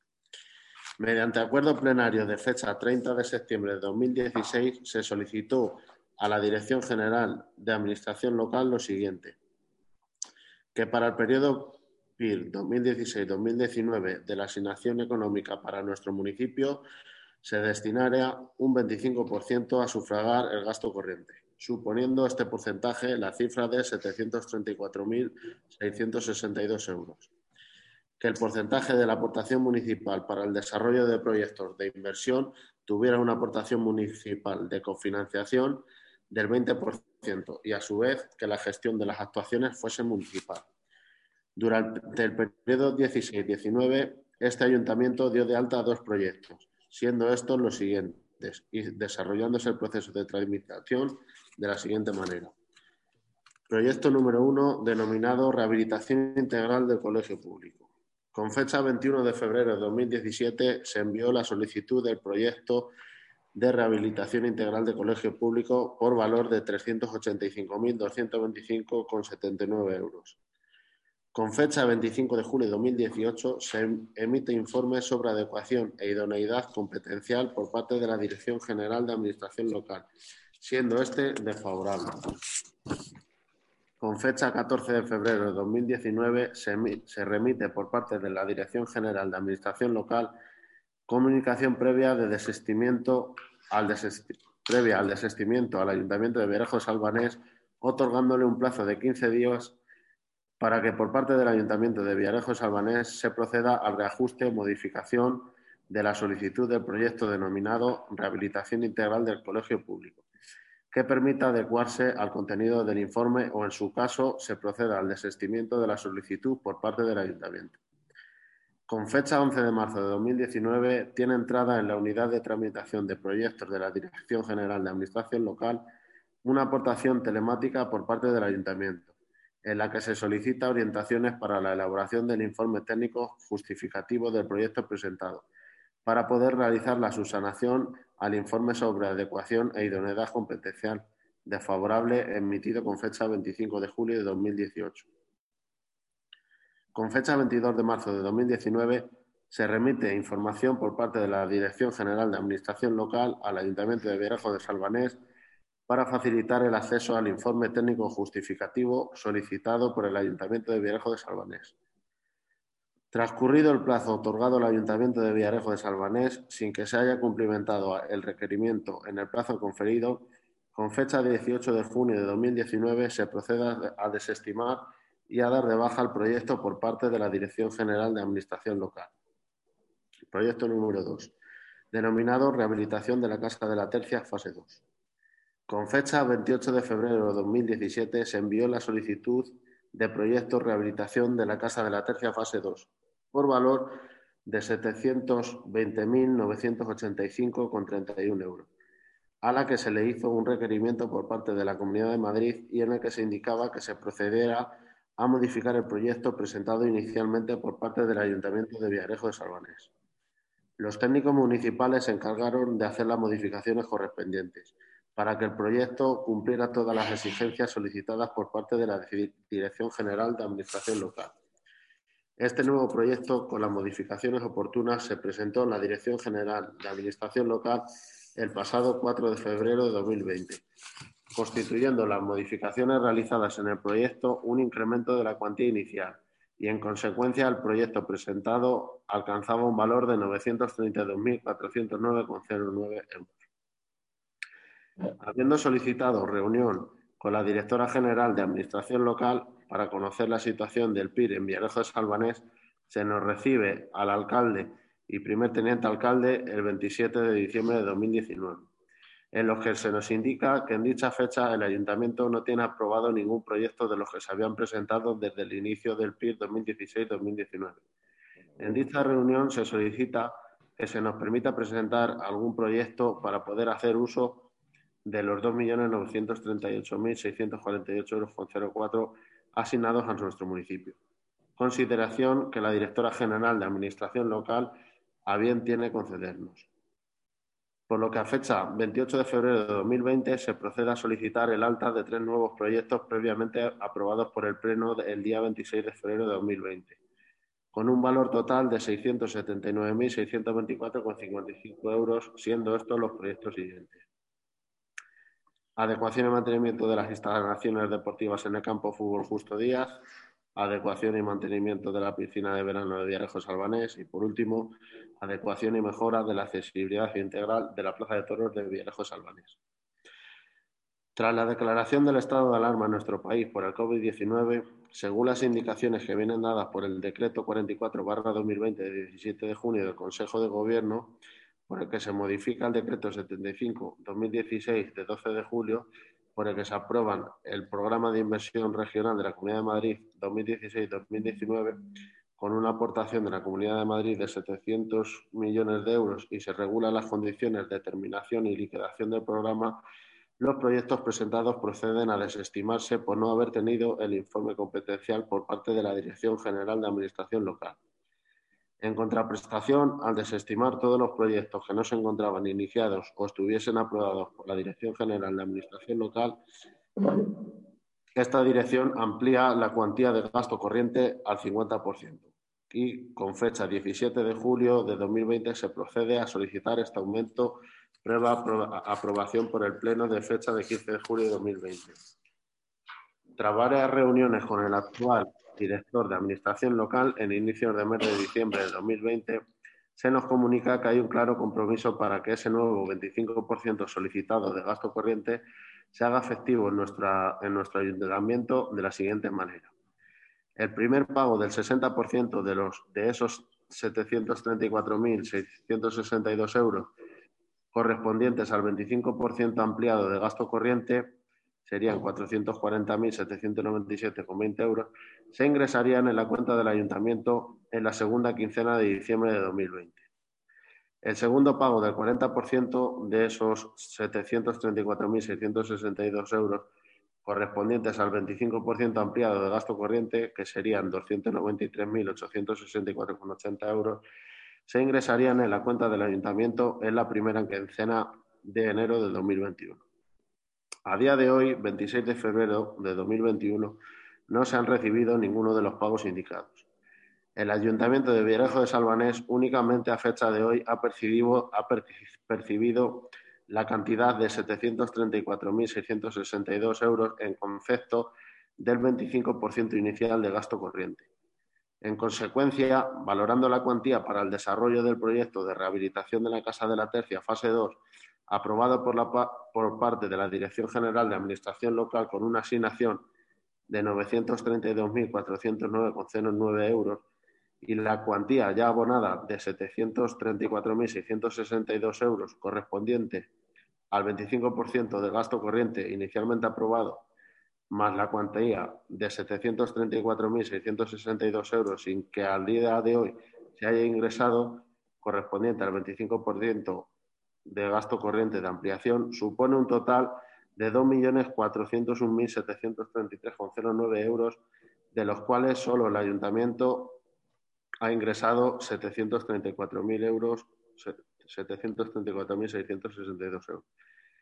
Por tanto, de los 2 millones iniciales aprobados para Villarejo de, para Villarejo de Salvanés mediante el decreto 75 barra 2016 de, de 12 de julio del Consejo de Gobierno, falta la cantidad de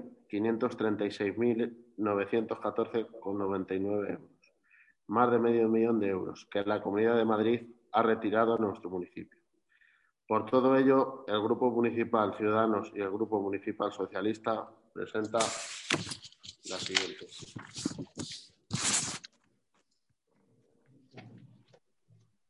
Gracias, eh, Adrián. Gracias, Adrián. Eh, vamos a votar la urgencia. Silvia. A favor. Gracias. Eh, Paco. Favor. Gracias, Isi. A favor. Gracias, eh, Juan Carlos. A favor. Gracias, Mari Carmen. A favor. Gracias, eh, Manuel. A favor. Gracias, Adrián.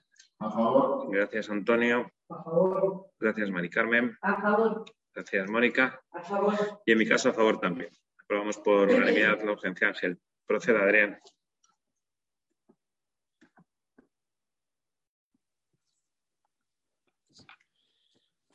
Proposiciones. Primero, instar al Gobierno de la Comunidad de Madrid, a la Consejería de Administración Local y a su Dirección General a que incorpore la cuantía que le fuera a corresponder a Villarejo de Salvanés en el nuevo PIR aprobado para el periodo 2021-2025.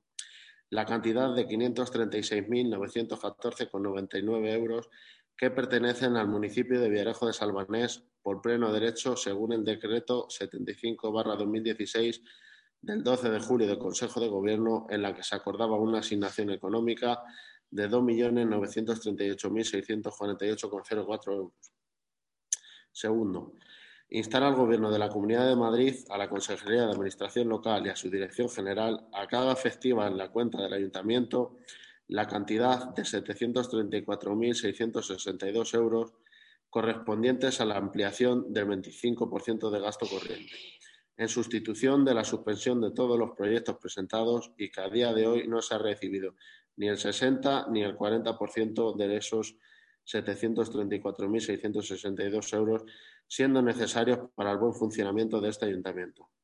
Y tercero, trasladar el presente acuerdo a la presidenta de la Comunidad de Madrid, al consejero de Administración Local, al director general de Administración Local de la Comunidad de Madrid, a la presidenta de la Asamblea de Madrid y a los portavoces de todos los grupos parlamentarios de la Asamblea de Madrid.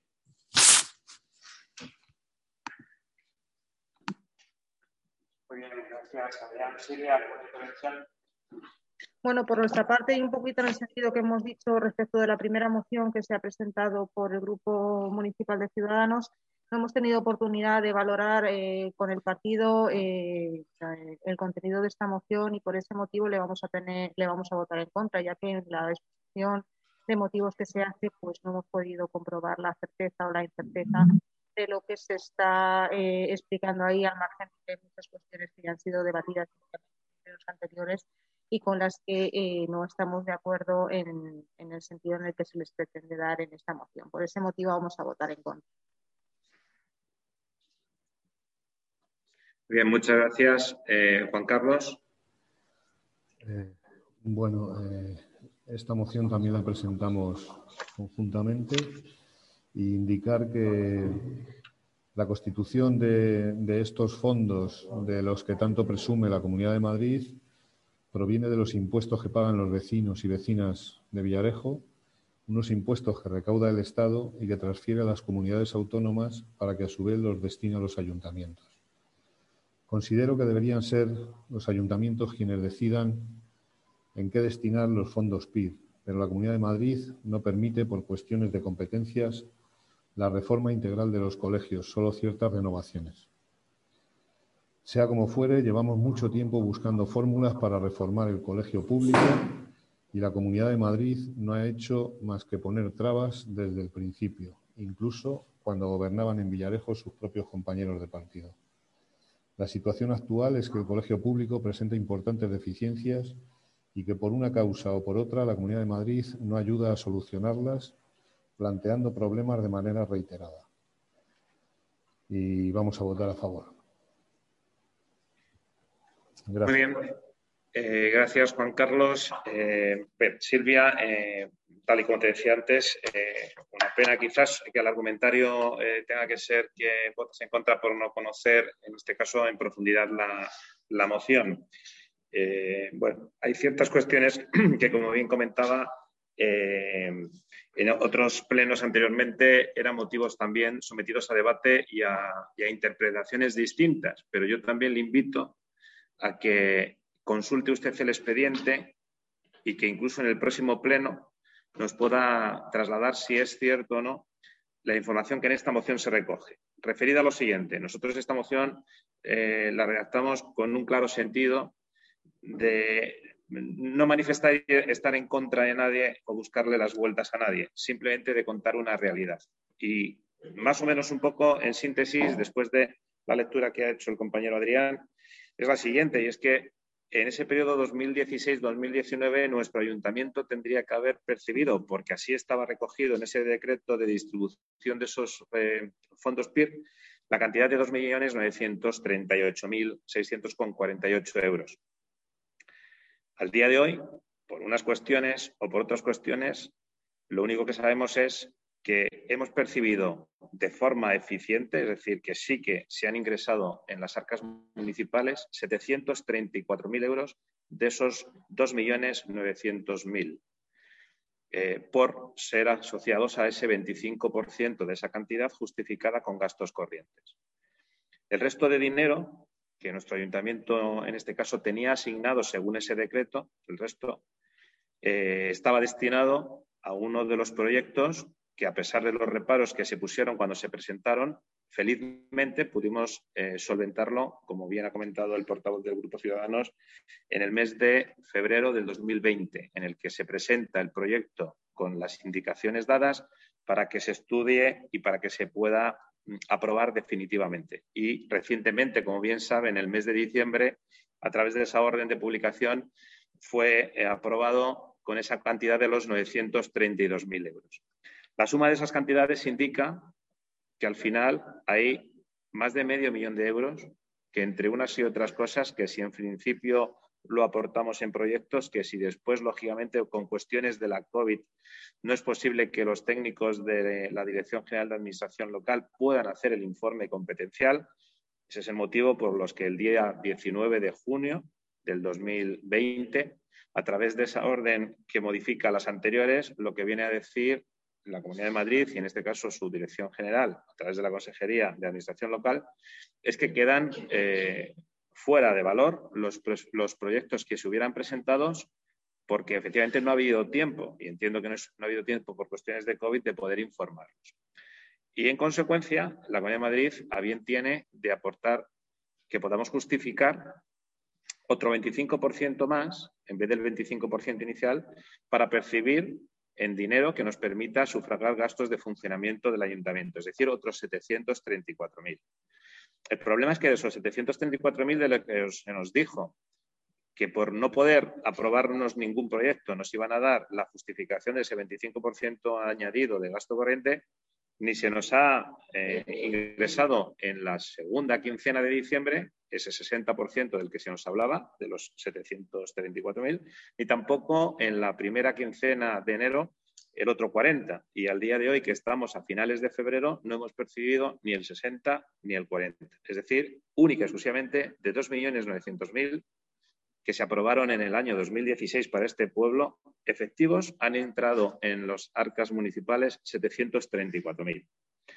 Más allá de esos datos, lo único que pretendemos trasladar a la Consejería, en este caso a la Comunidad de Madrid, es la necesidad de que normalice esa situación, porque nuestro municipio necesita lo que le corresponde según ese decreto del año 2016, en el que nos decían que nos iban a entregar en concepto de eh, subvención para inversión 2.900.000 y al día de hoy tan solo tenemos íntegros 734.000 después de cuatro años. Lógicamente esto supone una dificultad de poder hacer inversiones en nuestro municipio porque a pesar de que las contemplamos una vez que tenemos las órdenes publicadas y que nos vemos reflejados la cantidad de dinero que nos van a aportar, hacemos esos proyectos. Pero, lógicamente, si no nos ingresan el dinero de esos proyectos que nos corresponde, no podemos poner en marcha ninguna actuación porque si en vez de que el proyecto nos lo dan positivo, no sale y en consecuencia nos dan un dinero y ese dinero tampoco nos lo dan, no lo podemos hacer tampoco nosotros. En consecuencia, el resultado es que, entre otras cuestiones, el colegio, que era uno de esos proyectos, como usted bien conoce, que aprobamos junto con la creación de un nuevo vaso de piscina de verano, no lo podemos llevar a cabo porque con ese dinero, con esos 734.000 que ya nos tendrían que haber dado hace tiempo, si no nos los ingresan, no podemos comenzar ninguna actuación, porque ese dinero es para esas actuaciones, para la reforma del colegio y para la construcción de una piscina de verano. Eso es un poco el sentir de esta emoción, el pedir a la Comunidad de Madrid que agilice los trámites para que nuestros vecinos tengan lo que les corresponde.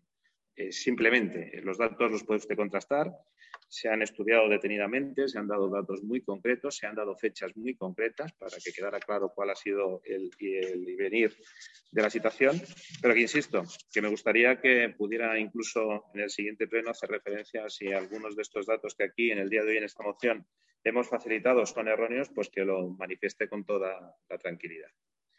Muchas gracias. Si le parece, pasamos a la votación. No sé si quiere hacer algún tipo de réplica o, o comente. Bien, pues pasamos a votar. Silvia, por favor. En contra. Gracias. Paco. En contra. Gracias. Isi. Contra. Gracias. Juan Carlos. A favor. Gracias. Mari Carmen. A favor. Gracias. Manuel. A favor. Gracias. Adrián. A favor. Gracias, Antonio. A favor. Gracias, Mari Carmen. A favor. Gracias, eh, Mónica. A favor. Y en mi caso, a favor también. Lo aprobamos por mayoría con ocho votos a favor y tres en contra. Gracias. Pasamos al último punto en el orden del día de hoy, que es el de ruegos y preguntas. ¿Alguna ruego, pregunta, Silvia? Por nuestra parte, ninguna. Muy bien, muchas gracias, Juan Carlos. Eh, sí, nosotros tenemos dos ruegos y los va a leer Mari Carmen. Gracias. Muy bien, pues adelante, Mari Carmen. Hola. Ruego con motivo del Día Internacional de la Mujer. El próximo 8 de marzo se conmemora el Día Internacional de las Mujeres.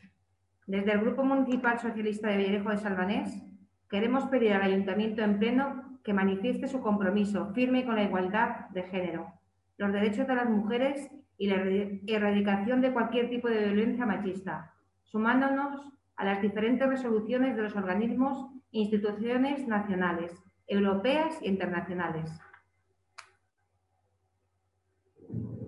Eh, tolerancia cero con la mutilación genital femenina. El día 6 de febrero se conmemoró el Día Internacional de Tolerancia Cero con la Mutilación Genital Femenina. Desde el Grupo Municipal Socialista de Villarejo de Salvanés queremos pedir al Ayuntamiento en pleno que manifieste su rechazo total a este tipo de prácticas injustificadas de agresiones al cuerpo de las mujeres, adolescentes y niñas, que vulneran los derechos humanos y fundamentales. Gracias. Muchas gracias, eh, Carmen. Ese era un ruego, entiendo. Juan Carlos, ¿había alguno más? No. No, no, eh, hay dos ruegos. He leído los dos. Ah, perfecto. Bien, y decías que había dos ruegos, sí. No, no, nada más. Los dos ruegos, el del Día Internacional de la Mujer y el de la mutilación genital. Perfecto, pues muchísimas gracias. Eh, Silvia, no sé si quieres hacer alguna intervención respecto a los ruegos por parte del Grupo Socialista. Nada, ninguna. Muy bien, muchas gracias. Pues en nuestro caso, pues eh, Carmen, eh, pues agradecer bueno, pues un poco el contenido de esos ruegos que trasladas y entiendo que es la voluntad de todos los presentes y de muchísimas de las personas que en nuestro municipio residen estar en esa misma línea de, de alguna forma, de rechazar ese tipo de conductas y de manifestar nuestra repudia, como no podría ser de otra manera. Creo que desde las áreas que se gestionan eh, en el ayuntamiento y en el equipo de gobierno se vienen trabajando todo este tipo de iniciativas de concienciación y de, alguna forma, poner en valor eh, pues, conductas ejemplares y que se alejen cuanto más de la violencia, de la agresividad, de la eh, mutilación, en este caso, como bien has dicho, eh, hacia las mujeres, con lo cual, bueno, pues por nuestra parte, toda la colaboración, toda la apoyo del mundo, que creo que, como digo, expresó el sentir de la corporación municipal. Así que nada, por mi parte, nada más tampoco. Desear que tengáis un buen fin de semana, que creo que hace buen tiempo y salgamos a pasear, que va a haber un, un, clima muy adecuado. Buen fin de semana a todos. Vale, igualmente. Igualmente, buenas noches. Hasta luego. Adiós.